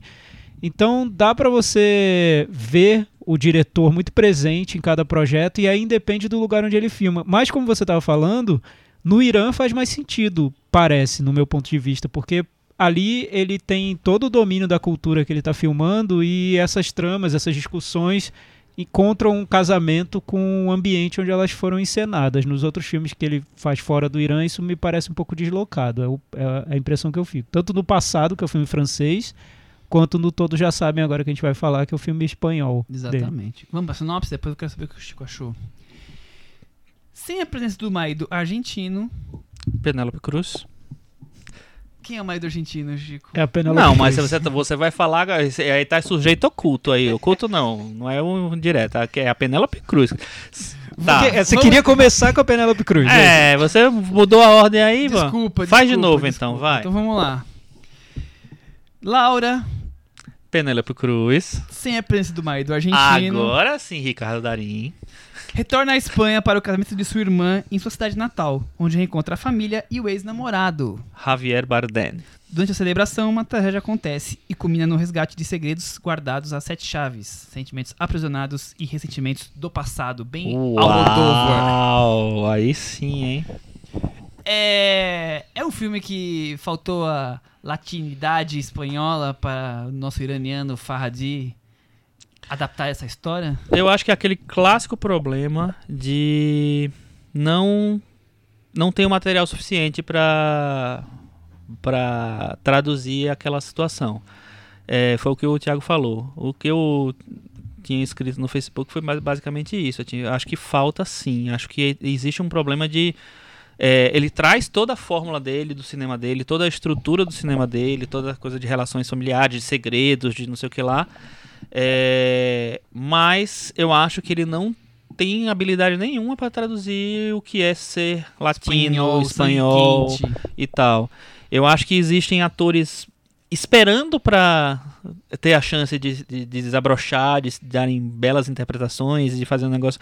Mas eu acho que eles não. que existe um limite para todos ali.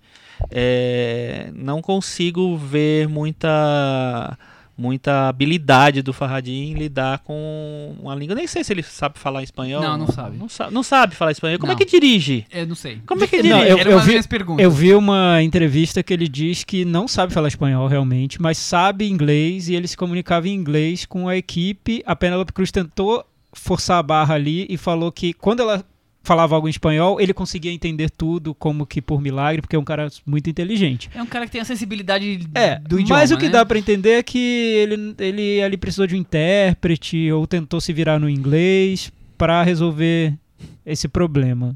Mas tem um, um Lost in Translation aí, né? Tem uma dificuldade de traduzir as culturas pro filme. Ainda que eu, apesar disso de ver como um problema, eu não acho que seja o pior problema do filme. Eu, o- caros ouvintes, vocês ouviram o Chico falando sobre Beautiful Boy? É mais ou menos eu sobre Todos Já Sabem. Pra mim é um filme que não funciona nada. Nada no filme funciona. Eu acho que é todo fake. Eu vejo atores pinçados ali de uma seleção de casting de quais são os atores Ah, preferidos sim. do público que quer ver filme espanhol. Ah, Penélope Cruz, Javier Bardem. Vamos puxar o Ricardo Darim também pra fazer um número e levar o filme lá para o Festival de Cannes? Bora lá. Junta os três numa sala por uma semana, distribui o papel, filma logo porque a gente tem pouco dinheiro. Tá pronto o filme. Eu não vejo nada orgânico no filme. Eu acho tudo fake. E fake de um jeito que me agride mesmo. Parece uma É. novela mesmo. Parece que eu tô vendo uma produção da Globo. Não, não, não é um filme mesmo. Eu, eu, sinceramente, se eu tivesse visto isso na abertura de Cannes, eu teria pego o avião e ido embora. Vambora, vambora, é. Desculpa. É que é muito Desculpa. caro. Pare com isso que é mentira. Fui é meio muito caro. enfático agora, mas agora vamos começar a discussão. Já, já botei pra fora tudo que eu tinha pra botar. Mas, é- e segue o mas jogo. eu concordo isso Eu em não relação ao casting. Porque é isso, é um filme É. apático que não consegue em nenhum momento um pingo do sangue latino. É, o, o acho que quer trazer um tipo de dilema moral que ele trata bem no Irã pra dentro do- de uma cultura espanhola com personagens é, argentinos e espanhóis e fica tudo meio sem sabor, sem sal, aquela pessoa que fez a coz- cozinhou Chico pro, pro, do- pro doente, então tá meio sem sal, sem, sem açúcar porque é diabético e, Aham. e e vai entregando assim, ó, vai falando espanhol, tô mais ou menos entendendo e fica- achei essa coisa meio tipo nem pro automático, porque acho que tá dois graus pra baixo ainda do automático. Eu achei bem sem graça mesmo. É, não, eu, eu acho que tem o, esse problema do casting, eu, eu concordo completamente. O, o, o do Javier Bardem e a Penélope Cruz eu até entendo, porque é um, são um casal, já, fazem, já fizeram vários filmes juntos, então é na- até natural um pensar no outro. Mas quando você traz o Ricardo Darim, fica muito claro que é uma coisa pra exportação, sabe? Pra fazer. É tipo a Casa dos Espíritos. Aí você pega Jeremy Irons, Meryl Streep, Winona Ryder, Glenn Close joga onde? No Chile. No Chile, entendeu? Pra falar o quê? Inglês. Então, é, acho que- que tem esse problema sério é, que dá, é, enfim, deixa o filme com, com essa cara artificial mesmo, assim. Mas assim, eu acho que tem, tem uns atores que eu gostei muito lá, perdidos, mas que eles não têm chance nenhuma, sabe? A mãe lá, eu acho muito boa. É, não sei, eu, eu acho que o Tem um filme ator espanhol que faz bastante filme espanhol, que eu, eu não lembro o nome dele que é agora. o marido da da irmã, Isso, exatamente, o mais mai- velho, o mais velho. é, ele concorreu até o Goya. É, ele é, É. ele é bom ator, aquele cara.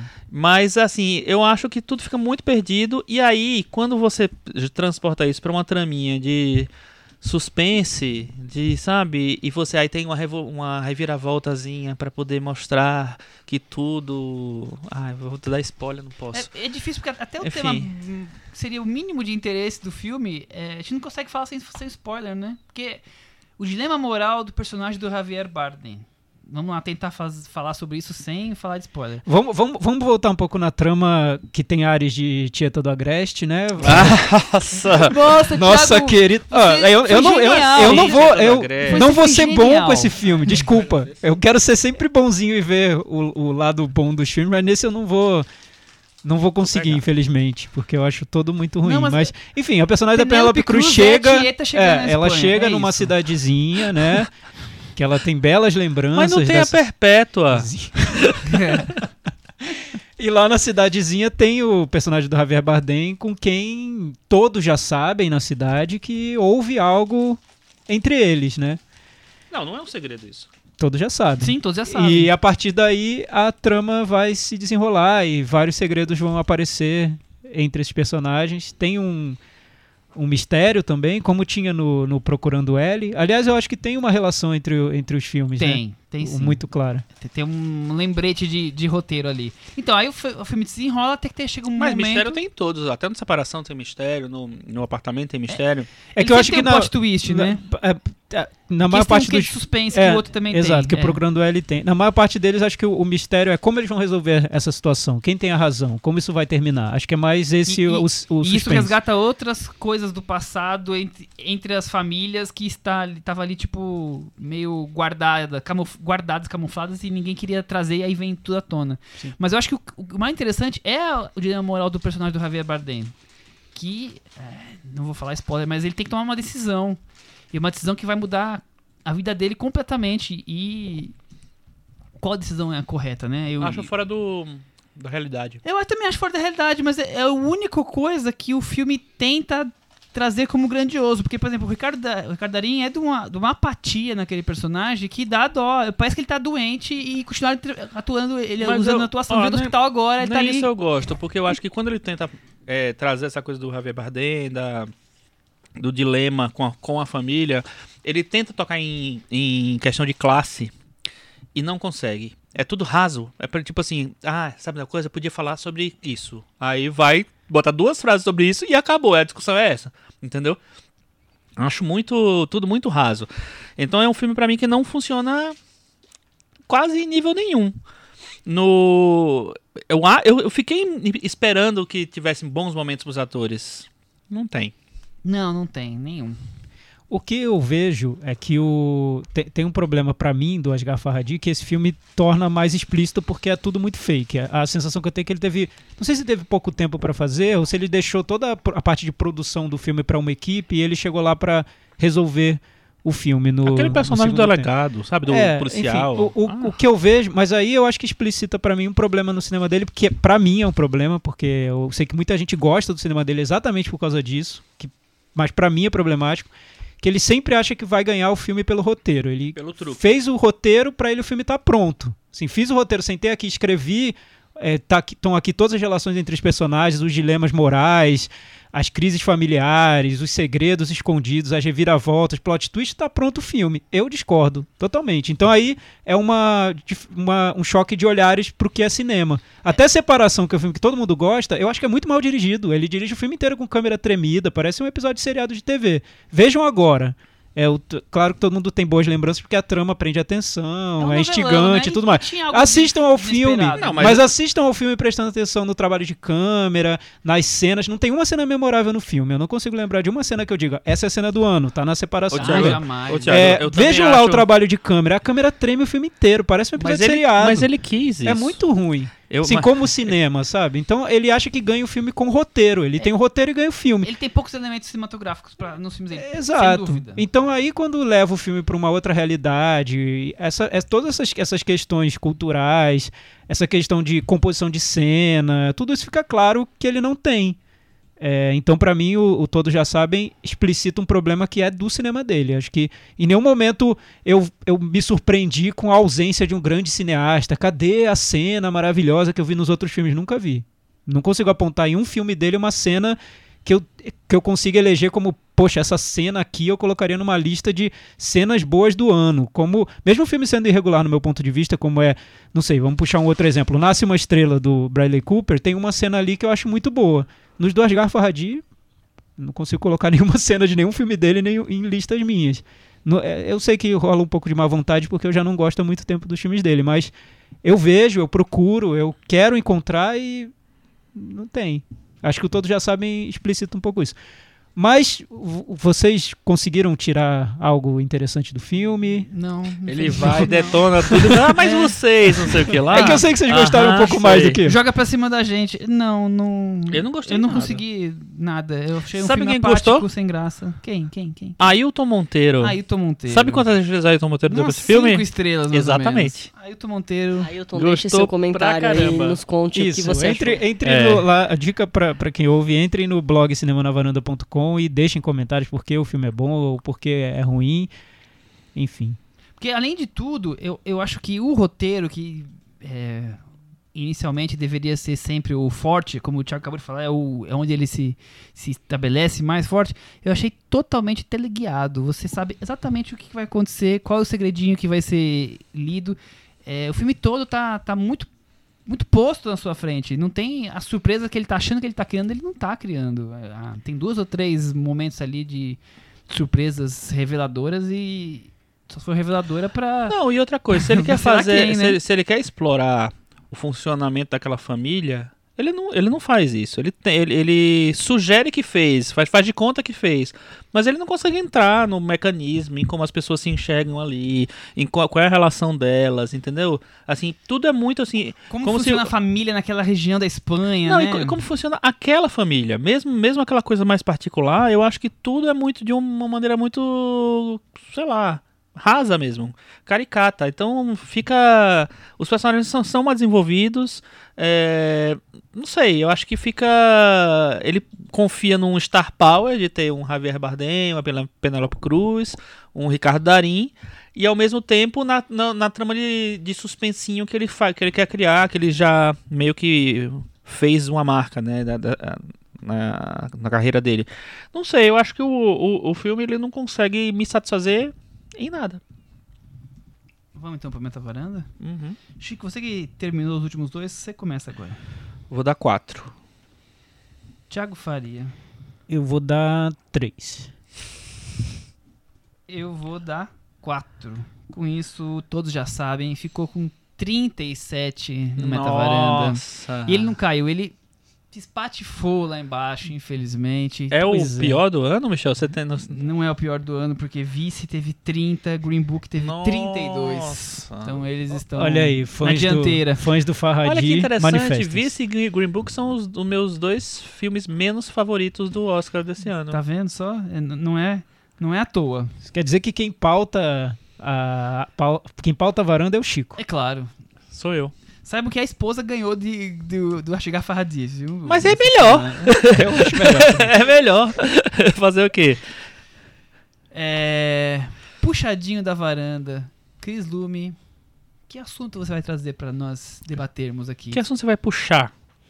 Eu tenho- olha só, eu não tinha nenhum assunto e aí o papo foi se desenvolvendo. Eu lem- lembrei de dois assuntos.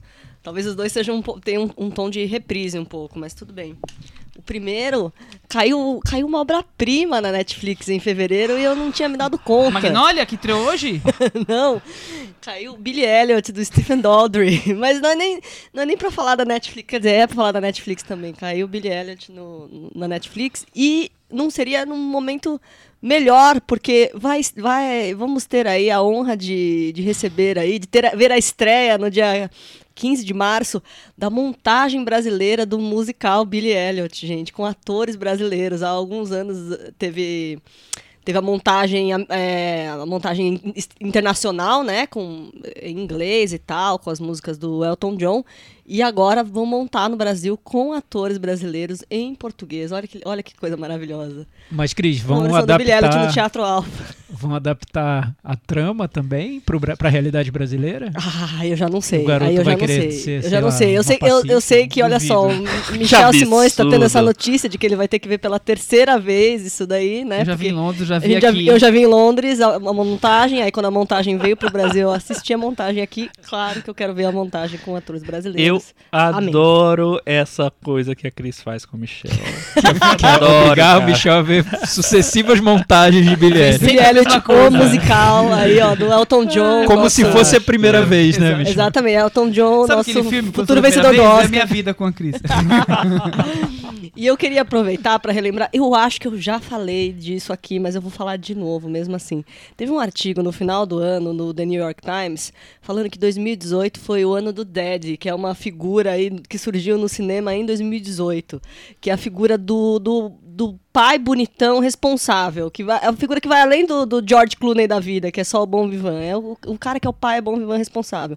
E aí eles deram alguns exemplos que eu achei incríveis, que por exemplo é o The Rock no Arranha-Céu, o John Colbert no Para Todos os Garotos que Amei e o John Chu no Buscando. E eu lembrei disso por quê? Porque o exemplo que abria o artigo do The New York Times e que vinha junto com um vídeo que é assim maravilhoso, por isso que eu acho que vocês têm que voltar lá, deem uma busca no Google The New York Times The Year of the Dead. Era o personagem do Luck Perry no Riverdale e a cena é maravilhosa. Os, os, uns três moleques se envolvem numa treta, não sabem como sair, estavam se achando os gostosões lá da escola tal. Precisa aparecer papaizinho pra dar um jeito.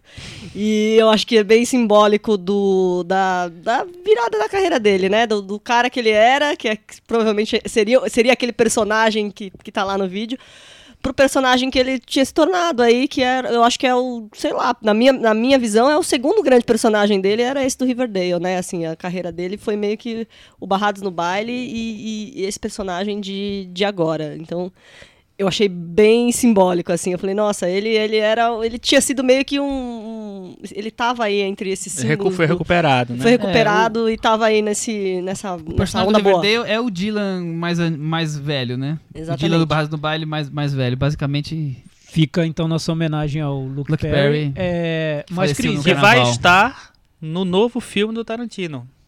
Ele tá no Once Upon a ele já tinha filmado todas as cenas, então eu É, já tem tá pós-produção o filme. é, Cris, o que seria o papai, papai? É assim, é assim. é- O que, o que eles querem falar assim, que em algum momento o, o cara que era o galã irresponsável, ou só, só o bonitão, que pega todo mundo, que seria, sei lá, o personagem do George Clooney, que é o cara que é o bom vivan. Tá dando, deu espaço em 2018 pro cara que pode não ser o cara mais bonito, mas é o cara jovem, carismático e responsável. E pai. Que é, e pai, que é o personagem do, do Jovem John maduro, Chuno. do- né? É, mais, mais maduro, é o John Chuno buscando. O, eles, eles brincam que é o, é o Dumbledore do Jude Law, que é o Dumbledore no, no Animais Fantásticos. E eu acho que o mais, um, um outro bem emblemático é o The Rock no Arranha-Céu, porque ele, que é o fortão, não sei o quê, ele faz um pai de família, É que quer paizão. salvar a família e tal e tal. E que 2018 teria sido um ano que deu espaço para esse tipo de personagem. Legal. Segundo o artigo do The New York Os Times. pais estão ganhando Isso, que o seria espaço de sex symbol. meio que Isso, sex exatamente. Os. É, os jovens isso. pais, assim, os quarentões, cinquentões. Mas pais já responsáveis. não basta, é, já não basta ser pai, tem que participar, tem que ter, tem que ter esse, esse lado lá. E, É o, um, e é o- um e o exemplo era o, do, do Robbie Williams babá quase perfeito. Exatamente. É, o exemplo não era uma muito cena sexy. do Riverdale, É, uma cena ótima do Riverdale, bem sexy agora. emblemática, assim. Os pais aparecem como se fossem o super-homem, assim, pra resolver o- a treta do- do- do- dos filhos. É, é muito bom. É isso aí. Ô Chico Firman, Ah. falando em Netflix, Ah. o Steven Spielberg resolveu botar um pouco mais de, de caldo nessa novela que é Olha, Oscar, Eu, filmes de streaming, estrear. eu estou Diga. achando, Michel, que sequestraram o Spielberg, que na verdade esse é um invasor alienígena que tomou conta daquele corpinho. Porque ele não é dessas coisas, ele é bonzinho, cara. Ele não quer uma briga com ninguém. E aí agora ele tá criticando Netflix. Diz que ele vai chamar a academia pra expor as razões pelos, pelas quais ele acha que a Netflix tem que ser. A Netflix não, os streamings todo tem que ser desconsiderados no Oscar.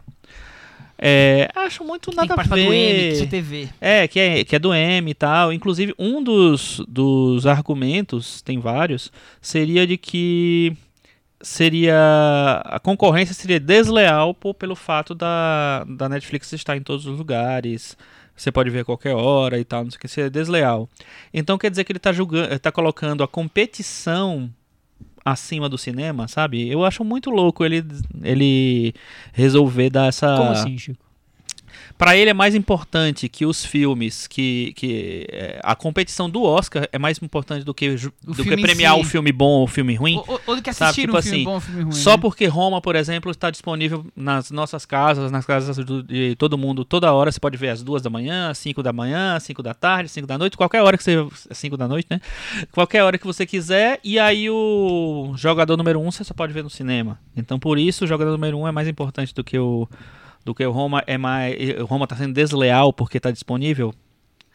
Eu acho que as pessoas têm que entender. O Paul Schrader falou isso recentemente. As pessoas têm que entender que as coisas estão mudando. É um tipo novo de distribuição. É, a distribuição está evoluindo. Então, eu acho Mas, é- uma... mas é uma discussão ainda, ainda não, está complicada, bem né? rolando. É, É porque eu, eu penso como o Chico, eu acho que é simples. Na minha cabeça é muito simples. O filme é filme. E Roma é um filme, né? Acabou. É um filme. É, então merece ser premiado e tudo mais. Mas essas questões técnicas sempre foram importantes pro, pro cinema. Essas questões de distribuição, de janela de distribuição, de o- a diferença entre o filme que passa no cinema e o filme que vai pra TV. Imagina, a gente cresceu fazendo essa separação muito claramente entre o telefilme, que era o filme que passava na TV direto, e o filme pro cinema. É, o telefilme era aquele, aquele, filme suspense que passava B, no Supercine, É, né? Mais e ninguém simplesão, ligava pra é. eles, tudo, ninguém nem levava em consideração. Aí veio, a, acho que a gente teve uma fase da HBO transformando esses telefilmes em, em mais produções mais dignas, eles, é. mas mesmo assim longe do Oscar. O Oscar não tava nem aí pra ele. Não. O Oscar não ia premiar, sei lá, qual foi um telefilme da HBO, Angels in America, não sei. Fica, Não, ficava mas, pro M, mas né? ainda assim é Ainda sério. tem né? É, Olha mas eu, lembro, série. mas eu lembro que a HBO fez filmes, Sim, e eram filmes sim. que eram elogiados. Fez filme com, com Barry Levinson. E a vida continua. É, Não, enfim, é. mas no- Não, o Oscar Pateta, nunca considerou. E o Oscar tem, nunca e tem considerou. filmes dos anos 80 que quando eles, eles viravam, é, ganhavam a notoriedade, eles viravam filmes eventos. Tipo assim, eu lembro daquele filme da bomba atômica que era o dia o seguinte. dia seguinte. Ele virou um evento. Depois ele passou no cinema. de- é, ele teve muita premiação, muita coisa. Era um filme que se comentava. Foi um filme que ultrapassou essa barreira. O próprio Spielberg fez o Encurralado, O Encurralado TV um e depois passou no cinema, Exatamente. porque foi muito elogiado. Mas o que a Netflix fez, que aí foi meio o que dizem de, de provocar uma ruptura no sistema e tudo, é que a Netflix atropelou o cinema e, e disse, olha, eu tô aqui, vou produzir bons filmes, vou chamar os melhores diretores e vocês que me Eu vão ter que me dinheiro, você tem engolir. E aí provocou essa, esse ruído que pra gente parece simples, porque a gente quer ver filmes, né? E a Netflix facilita nosso acesso aos filmes. Mas é uma discussão um pouco mais complexa, né? Pra indústria. Pensando porque- em indústria e não só no, na experiência de assistir. Tem essa É um coisa filme. de, de Nesse- colocar em risco, coisas- né? É, nessas coisas que o Spielberg diz, eu acho que, que tá tão fácil de resolver. É, o É, vamos lá, Não, Michel. O, o Netflix joga com, a, com as regras que estão impostas. Então, um filme para ser indicado ao Oscar precisa passar em, sei lá, quantos cinemas nos Estados Unidos uma semana. O Netflix vai lá e coloca. A ESPN não ganhou um Oscar de documentário com o O.J. Simpson seguindo as mesmas regras? Mas aí depois eles mudaram a- as Então, regras. Você precisa mudar as regras. O, o Spielberg quer que o filme fique quatro meses em cartaz. Qual filme fique quatro meses em cartaz que não seja de super-herói hoje em dia? Tipo, é, ele tá querendo demais. Então, Acho que ele quer. uma Acho que ele quer. Acho que ele, na verdade. Se a Netflix quer concorrer ele jogou alto Acho que ele quer uma, uma janela, né? De exibição. então, é isso. Quer uma janela? Cria-se Não, uma é, ele, janela. quer, ele quer 90 dias. É. É. Mas, mas sabe, sabe o que eu acho? Mas, assim, acho um meio termo. Tem que estrear em 100 salas de Exato, cinema. exato. O Netflix vai, faz- vai jogar o jogo como ele tem que ser. Desde que seja um jogo É. que tenha um mínimo de bom senso. E não, não, e não fale que nem a E eu- que são três anos de janela, sabe? Assim, E eu acho que não tem um problema sério, por exemplo, quando você coloca. é, por exemplo, é, quando você falou do, do OJ, aí eu acho que é um golpe. Porque é claramente uma minissérie, são quatro capítulos, exibido em quatro capítulos, e você vai e junta tudo num filme de oito horas e lança no cinema. E durante uma semana e virou filme. Você paga. você Aí eu acho errado. cinema, né? Mas se você faz um filme num padrão convencional de filme, que é lá, cerca de duas horas, uma estrutura de filme, sabe, sem divisão, que é aquilo, assim, é um filme. O dia seguinte é um filme, o Encurralado é um filme, foram lançados na televisão, mas são filmes, não são séries. Então eu acho que aí tem um, um problema de formato. É, onde ele está sendo exibido, se eu me perguntasse cinco anos atrás, talvez eu dissesse assim, não, o filme tem que ser no cinema. Mas a gente tem que mudar, gente, porque as coisas estão É, aí eu mudando. fico me perguntando até que ponto ele tá na política, porque ele sempre foi muito ligado à HBO, fez, fez aquela, aquela série de guerra, Band of Brothers, né? Uhum. Quer dizer, será que ele tá se vendendo pra uma por um lado porque tá competindo demais com o outro e tá atrapalhando a Netflix tá, se- tá seguindo o, o jogo como as regras estão colocadas. Vamos É. alterar as regras de uma forma que tenha bom senso e caiba pra todo mundo? Vamos Uma- alterar. Agora, é. ficar só fazendo uma, querer o impossível e tirar alguém que tá entrando com dinheiro e tá investindo em filmes de todos os tipos, porque a gente falou aqui mil vezes, Netflix tem trocentos filmes ruins e tem três ou quatro filmes bons. Mas tá fazendo, né? Ele que eu tá achei mais sério, que eu achei mais sério, Michel, foi a academia ter aceito a Netflix no grupo dos estúdios, né? Que essa que foi a grande virada da Netflix recentemente, que a gente até comentou aqui no, no podcast, né, Chico? Que a, a Motion Picture Association of America aceitou a Netflix no grupo.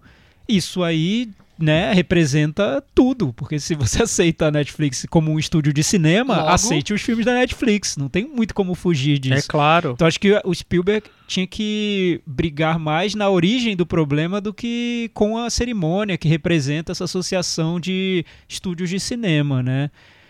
É, eu não acho que, que ele tenha razão, porque a Netflix hoje está dando espaço para para diretores que muitas vezes não têm espaço para fazer o tipo de filme que estão fazendo na Netflix. Eles dão uma certa distribuição para esses filmes, eles criam eventos cinematográficos. A gente viu que Roma, até aqui no Brasil, teve várias sessões. É claro que não tem sessão no Brasil inteiro, mas, enfim, o filme mais recente do Honoré não teve sessão no Brasil E- inteiro. O filme mais recente da, do Gaspar Noé não teve que- sessão no Brasil E inteiro. Roma teve o, o boicote dos próprios distribuidores, É, exibidores exato. no Brasil, quer dizer, tem Enfim, outras questões aí É uma situação políticas. delicada, sim, porque mexe ali na, numa questão comercial muito séria, que é a da janela, que o digam os franceses, né, para eles isso é sagrado. A janela de exibição, eles é um tabu é. terrível, né? Mas Acho que vale falar outra coisa também. Teve um. Durante o Festival de Berlim, teve um manifesto de cento e poucos exibitores contra os filmes de streaming. A Alemanha também está querendo. Os exibitores estão querendo proteger a sua fatia de mercado durante o Festival de Berlim. Então. É, é mundial. As- as- os cinemas estão preocupados com a força dos streamings e não estão encontrando forma de, de amigável de encontrar um formato que, onde haja espaço para todo mundo. Mas tem que pensar que o mundo tá mudando. É, tá mais fácil as pessoas deixarem de ir do cinema do que. Não. Acho que essa briga não é a certa, é, É. um acordo, é o certo. Eu, ex- ex- exatamente, tem que sentar e conversar, porque assim, é ok, é uma coisa que prejudica o cinema, a, a, a coisa de ir ao cinema, esse movimento, acho que prejudica mesmo, porque as pessoas se sentem, sentem mais cômodas. Mas ao mesmo, te- mas ao mesmo tempo, o cinema não tá ajudando, né? Os ingressos estão super caros, sabe? A, a- as distribuidoras não estão fazendo de uma maneira que. Os filmes são é, lançados com meses depois não, no Brasil é um absurdo. é. O- o- Os, os filmes são lançados depois que são lançados em DVD lá fora, sabe? Acho que tem uns atrasos que não se justificam. Vamos pegar o exemplo do que É. nós estamos falando hoje. Todos já sabem, estreou, passou em maio em Cannes. O filme que foi engavetado aí por interesses, mas digamos assim, está estreando agora no Brasil em fevereiro e estreou na Espanha e Portugal também agora em janeiro e fevereiro. Quer dizer, as distribuidoras escolheram que esse Na filme Espanha também? também, esse- que esse filme devia ficar. Mas ele foi elegível Não, pro na Goya, Espanha né? acho que eu tô me enganando, É. só Portugal. Aham. Mas assim, em outros países também foi essa época, quer dizer, Sim. engavetaram o, o filme. E ficou quase um ano. Não era muito bom, né?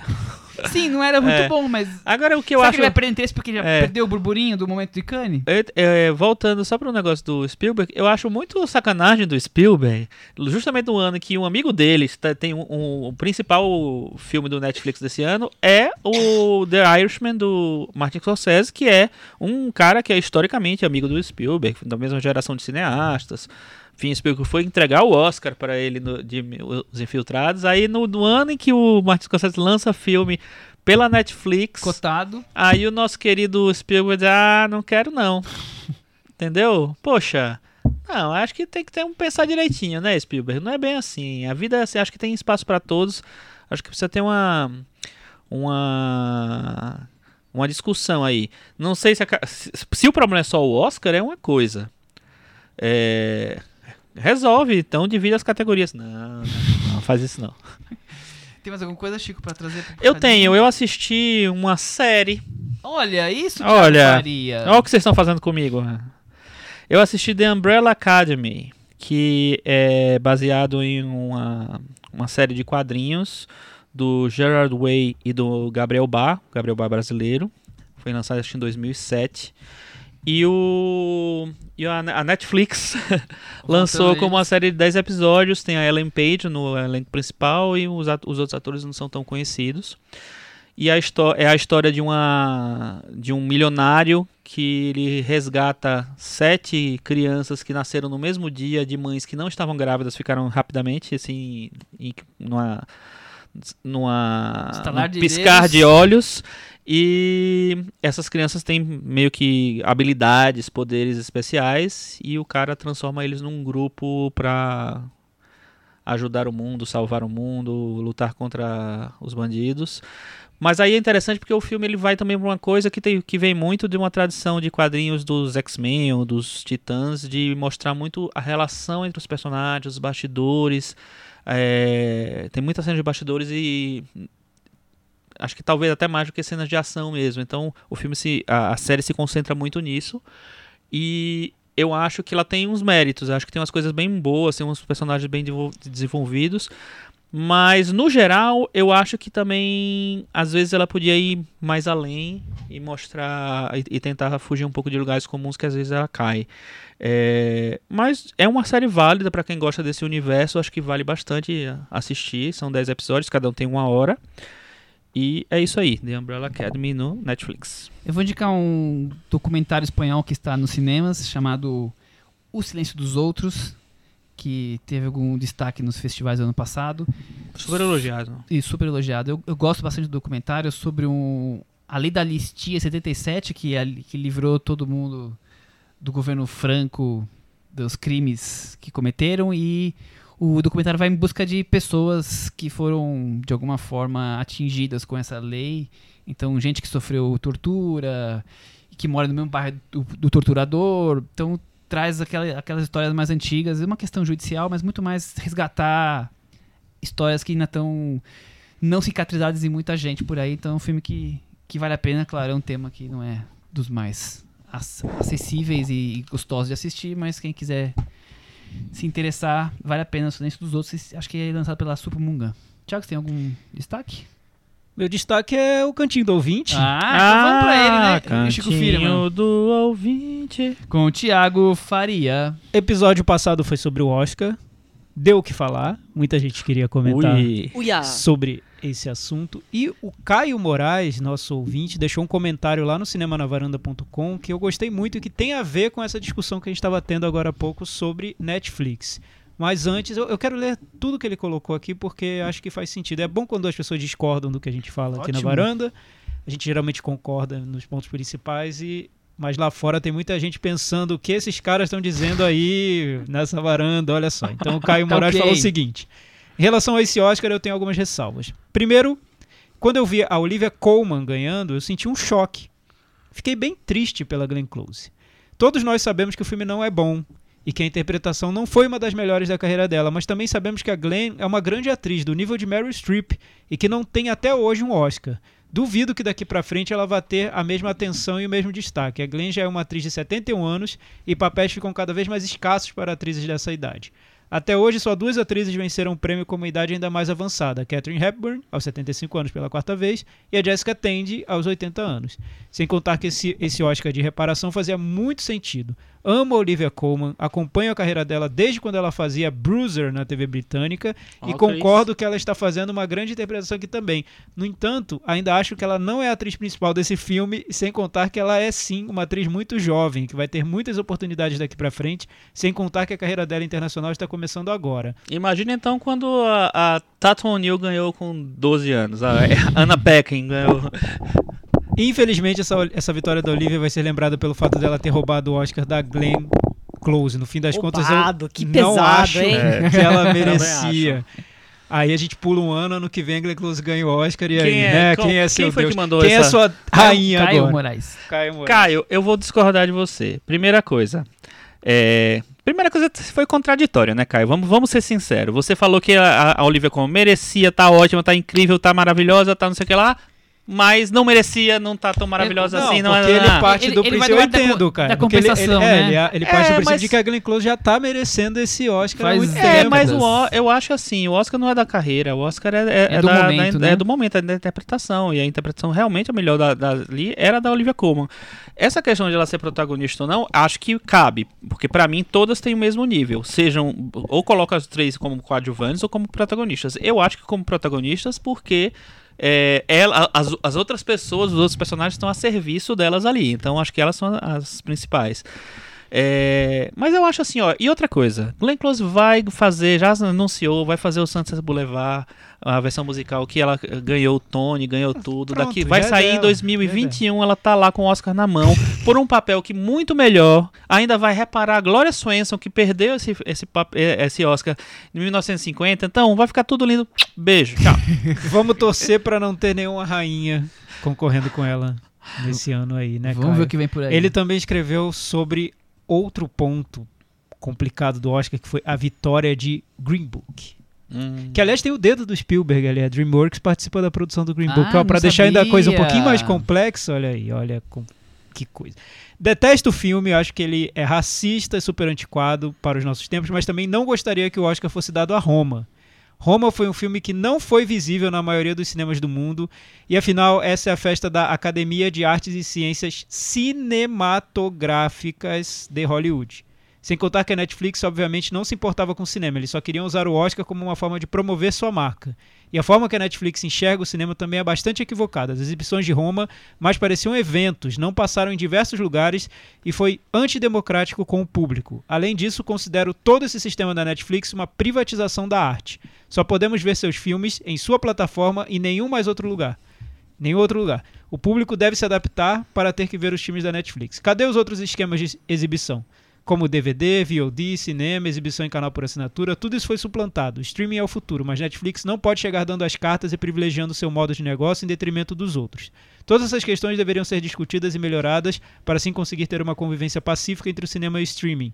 Sempre que a Netflix privilegiar esse atual sistema de exibição dela, nunca vou ficar do seu lado, porque ainda acho que tudo isso precisa ser revisto. Ele tocou num ponto que a gente não tinha tocado que é interessante. filme da Netflix só na Netflix, né? Não dá pra ver em DVD, não dá pra ver em VOD. Sim. VOD, o Netflix não deixa de ser um VOD, É, não né? deixa de ser. É, É, assim como eu- o filme da HBO não passa nos outros canais. É, eu só vou então discordar um dele quando ele fala de privatização da arte, porque o cinema é privado, desculpa aí. Aí pra assistir o filme, você teoricamente você tem que é, ir no- na sala, pagar o, o, o- o ingresso, você tem que comprar o DVD, você tem que alugar o DVD, não existe mais, mas era isso, então. A não ser que você baixe o, DVD, o, o filme e assista de graça. Aí, eu, assim, aí você não tem relação comercial, mas no geral tem, então sempre foi assim. É, e quem baixa, baixa os da Netflix também, né? Sim, É sim. que a Netflix o acesso é tão mais fácil que muita gente não baixa. Eu, pelo menos eu não costumo ver na- no dia a dia pessoas baixando filmes da assina Netflix. hoje em É, dia, e- É cinema, fácil né? ver, mas tem É. também quem baixa filme baixa da E, Netflix. de- sim. e- e sem querer defender a Netflix, até porque a gente não ganha para isso, se Pelo quiser, contrário. Netflix, estamos aqui sempre para negociar.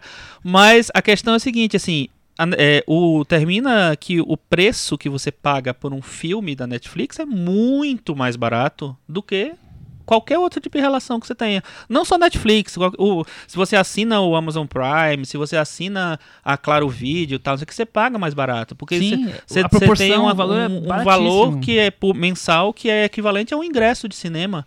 Então, e você tem lá, e você, é, por tá mês. o sucesso dos VODs, né? Exatamente, assim. E assim, eu eu, ó, eu sempre vou ser favorável para ver filme no cinema. Eu acho que a experiência é totalmente diferente. Acho que é, cresce muito. O próprio Home é um filme que cresce enormemente você vendo no cinema. Porém, eu acho que a, a gente tem que ficar aberto às às outras coisas. Eu acho Mas- que não dá pra. Mas eu acho que, que tem o Caio aí falou com essa dos cinemas, a gente tem que levar em consideração o quanto os cinemas não quiseram exibir Roma, porque nos outros países tiveram várias exibições. Eu vi grandes, muitas sessões no Uruguai, na Argentina, no México, até porque era de lá, na Europa, quer dizer, foi uma questão política também que os exibidores no Brasil não quiseram passar o filme porque tem seus senões contra a Netflix. Então também tem isso. O filme não foi para os cinemas em todas as cidades porque a- os cinemas não quiseram exibir o filme também. Eu acho que por o interesse todo da Netflix, e aí concordo que sim, a Netflix queria realmente impor a sua vontade para ganhar um Oscar, com uma questão mercadológica. Mas isso aí, qual estúdio não quer, né? E por isso ele tá, a Netflix estava aberta a passar Roma nos cinemas, mas os cinemas não quiseram. O direito deles, eles passam os filmes que eles quiserem. É, mas aí tem também um Sim, aí- coisa. A Netflix queria só um pouquinho. Não queria, queria fazer um lançamento. Não é um lançamento igual a- aos Sim, outros. sem dúvida. Ah, Eu mas, acho que mas é um tem- filme que aí nós vamos voltar pra questão. Tem um filme prós e contras de ali. mexicano em e preto não, não é passar em todos os cinemas, né? Assim, não, é- não ia ser um filme que nem o, o do da Marvel, né? Não, não, não seria, mas eu falo assim, é, era um, não era um tipo de lançamento nem para filme de arte, vamos dizer assim, no- esse circuito de arte. Era um tipo, se- eram realmente sessões especiais. Então, mas foi assim porque os exibidores não quiseram. Nos outros países não foi assim. Não, eu Nos sei. outros países passou como, como um filme art house, passaria, sei lá, no Reserva, no Espaço Itaú. Tá. No, no, Ah, tudo bem. nos outros né? países foi assim. O Brasil que não. Os exibidores aqui não deixaram que isso acontecesse. É. Algo mais. E aí? Temos o comentário do Lucas Bonini. Ele fala em- o seguinte: Achei engraçado o Oscar premiar num minuto o Spike Lee com o roteiro e no outro o Green Book com outro roteiro, e ambos não poderiam ser mais contrastantes. Enfim, achei a festa bem rápida e apesar de um monte de prêmio horrendo, valeu a pena por Olivia Colman. Os prêmios do Pantera Negra, a alegria do Richard E. Grant ao ver a Barbara Streisand. Gostei bastante do episódio das ponderações de quatro, principalmente do Chico, que estava ótimo na cobertura da CBN também. Tá vendo? Muito obrigado. Ouvinte da CBN, Chico Filho, mano. Nara Jesuíno, gostei do comentário da Nara. Olha, primeiramente gostaria de dizer que descobri o podcast no fim de semana retrasado e que presente massa de aniversário que eu ganhei. Viciei. Parabéns, Nara. Parabéns pra gente, né? Aniversário dela, né? Parabéns ah, pra aniversário Nara. dela, mas a gente ganha. A Nara faz aniversário e a varanda ganha um ouvinte, olha que legal. Viciei num nível que semana passada nem cheguei a vir aqui, de tão focada que estava em ouvir todos os podcasts antes do Oscar. Ela colocou um PS. Como faz para adquirir a carteirinha de varandeira? Já tem, já, já, Já, ganhou, já tá né? essa ca- cadeirinha aí. Adorei o episódio, concordo com os comentários sobre a cerimônia. Também fiquei na minha hashtag Perfect Illusion até o fim, principalmente depois da Olivia Colman, mas tristemente fomos trollados na categoria de melhor filme. Porém, sigo animada para o ano que vem, não desmerecendo os filmes desse ano, mas gostei bem mais da seleção do ano passado, por exemplo. Tenho muito mais, tenho muito essa sensação de que em um ano o Oscar é foda e no seguinte é só ok. Vocês Tomara. também acham isso? Tomara. Eu nu- nunca tive essa estatística assim. É, não sei. Eu acho que o Oscar tenta compensar. Eu noto um pouco isso. Quando é que- uma edição muito polêmica, que deu muito, muita treta, na seguinte eles jogam mais pra crítica. Eu acho que tem momentos em que, em que é mais interessante ser moderno, em momentos que é mais interessante ser tradicional pro Oscar. E o mundo tá diferente, eu acho que às vezes acontece. Perdidos na Noite ganhou o melhor filme. Né? Tipo, se você pensar em Oscar, Perdidos na Noite é um filme Surpreendente, né? absolutamente fora da, da casinha. Um outro Mas- prêmio que me surpreendeu foi Onde os Fracos Não Têm Vez. Eu não tava acreditando. Até a hora É. da premiação eu achava que não ganharia. É um filme que muita gente reclamou que não teria final, final Uhum. aberto. Fora do padrão, fora- né? fora do Ah, e padrão. outra coisa, agora aproveitando o momento cantinho do ouvinte também, que aconteceu essa semana, que as pessoas começaram a comparar a vitória de Green Book com a vitória de outros filmes de dramas mais é, mais melodramas mesmo assim, como Green Book, Green Book é ótimo, né? Como Gente como a Gente, como Laço de Ternura, como Kramer versus Kramer. Green Book perde feio de quilômetros para todos esses filmes, que eles não são filmes que ficam se vendendo, pagando de é, querer dar parecer sobre alguma coisa. É, são filmes muito bem, melhor dirigidos e mais bem construídos e só isso. Mas essa dizer. discussão sobre Green Book, Chico, vai longe, viu? Até lá no Twitter, o nosso querido Carlos Lira tava é, indignado ali com os nossos comentários, dizendo que ele gostou muito do Green Book. Ah, eu vi, teve uma que achou discussão. que não tem nada disso, que não é um filme sobre, sobre racismo e tudo mais. Tudo bem, cada um com a sua opinião, mas eu acho que É, o- já, o- Recebemos também um e-mail do já começando Jorge Rodrigo também. também nessa o linha, Book, defendendo o sim. Green Book, o que, o que ele fala? Não, não li esse Ah, eu precisaria ler que o Mas ele diz em- em mandou linhas gerais, Bem, bem, bem- grande. Galera, vocês são demais. Espero cada semana seus programas. As críticas de vocês são sempre pertinentes. Porém, É, Mas já, já escrevi sobre Green Book defendendo o filme, talvez seja o único. Estou aqui novamente para fazê-lo. Meu preferido Roma era imbatível, a prima máxima. Agora entendo Green Book na forma e na concepção.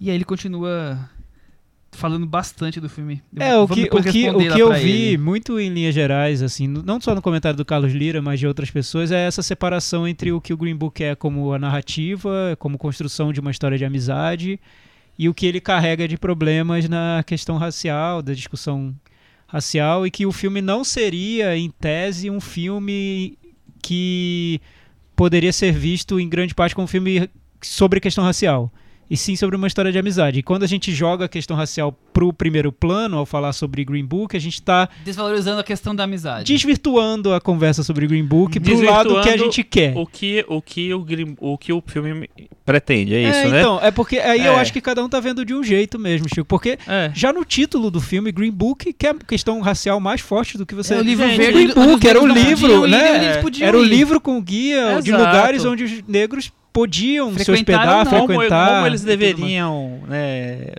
dirigir e tal. O e o filme eu é todo é, pontuado por essa Não, questão. Ele o tá- eu eles estão fazendo uma viagem pelo sul dos Estados Unidos, tem Exato. várias situações de racismo que o personagem É, negro não, enfrenta. Então, não dá também. Eu entendo querer priorizar um aspecto ou outro do filme, até pra quem gostou do filme e quer defendê-lo, quer levá-lo junto. Gente, pode de mão tudo. dada. Pode tudo, mas a gente não Ninguém concorda. solta a mão do Green Book, mas não dá também pra cons- desconsiderar uma questão que tá no título do filme, Não, tá e- na trama como um todo. mesmo- não dá pra desconsiderar, Mesmo né, que gente? fosse um assunto pequeno no filme, que é, pelo que eu entendi, o que as pessoas estão defendendo, que é um assunto menor no filme, mesmo que fosse um assunto menor, não dá pra você ter a mesma postura em relação a esse assunto é, em relação, é, como você teria, sei lá, nos anos 80 ou nos anos 90. Por que não? Porque passou, gente. Porque acabou isso. Porque a gente tá numa outra fase do, do game, entendeu? A gente tá numa fase em que finalmente os, é, os cineastas negros, a, a população negra está se vendo representada no cinema, os cineastas negros estão conseguindo cada vez mais espaço, falando, trazendo esses temas à tona. A gente teve o primeiro grande filme sobre grande filme que eu falo assim no- em termos de, de alcance sobre escravidão nos Estados Unidos foi 12 anos de escravidão que faz o quê? Cinco anos? Não tinha, não existia esse filme, não existia filme sobre escravidão. A gente levantou esse- é, essa coisa É, aqui. O, anterior foi o Amistade, que mesmo assim. Não, exatamente. É, é um. E qual foi o outro? Não tem, não não tem. existe. Aí o povo fica, ah, Django Livre. Django Livre não, né, gente? Por favor. É, então, é uma coisa que não existia, assim. Agora você tem numa quantidade boa a- os assuntos sendo trazidos à tona, é, com, sabe, leituras muito profundas da- da- dessa situação.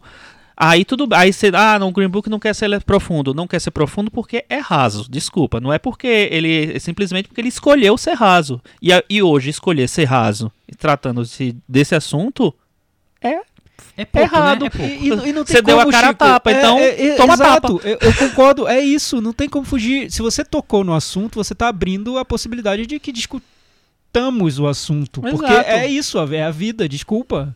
Aceita que dói menos. Por exemplo, exato. Vai fazer, vai fazer Tá, filme do coelhinho. Inception. Inception é um thriller, mas é um thriller sobre os sonhos. Se eu quiser falar de sonho, Ai, da lindo, maneira como. Inception fala, eu vou poder falar, porque é um tema que ele trouxe. Quem é você pra virar pra mim e falar que eu não posso falar sobre a maneira como Inception aborda os sonhos, porque é um filme que quer ser um thriller? Desculpa, amigo, eu posso. né? O espectador tem essa possibilidade de encarar os temas que os filmes trazem da maneira como eles bem entendem, né? isso. É, eu É acho. isso. Pô, começando a trovoar logo agora que a gente vai embora daqui a pouco. Então vamos, vamos então finalizar o programa. Até semana que vem. Tchau, Tchau. gente. Tchau.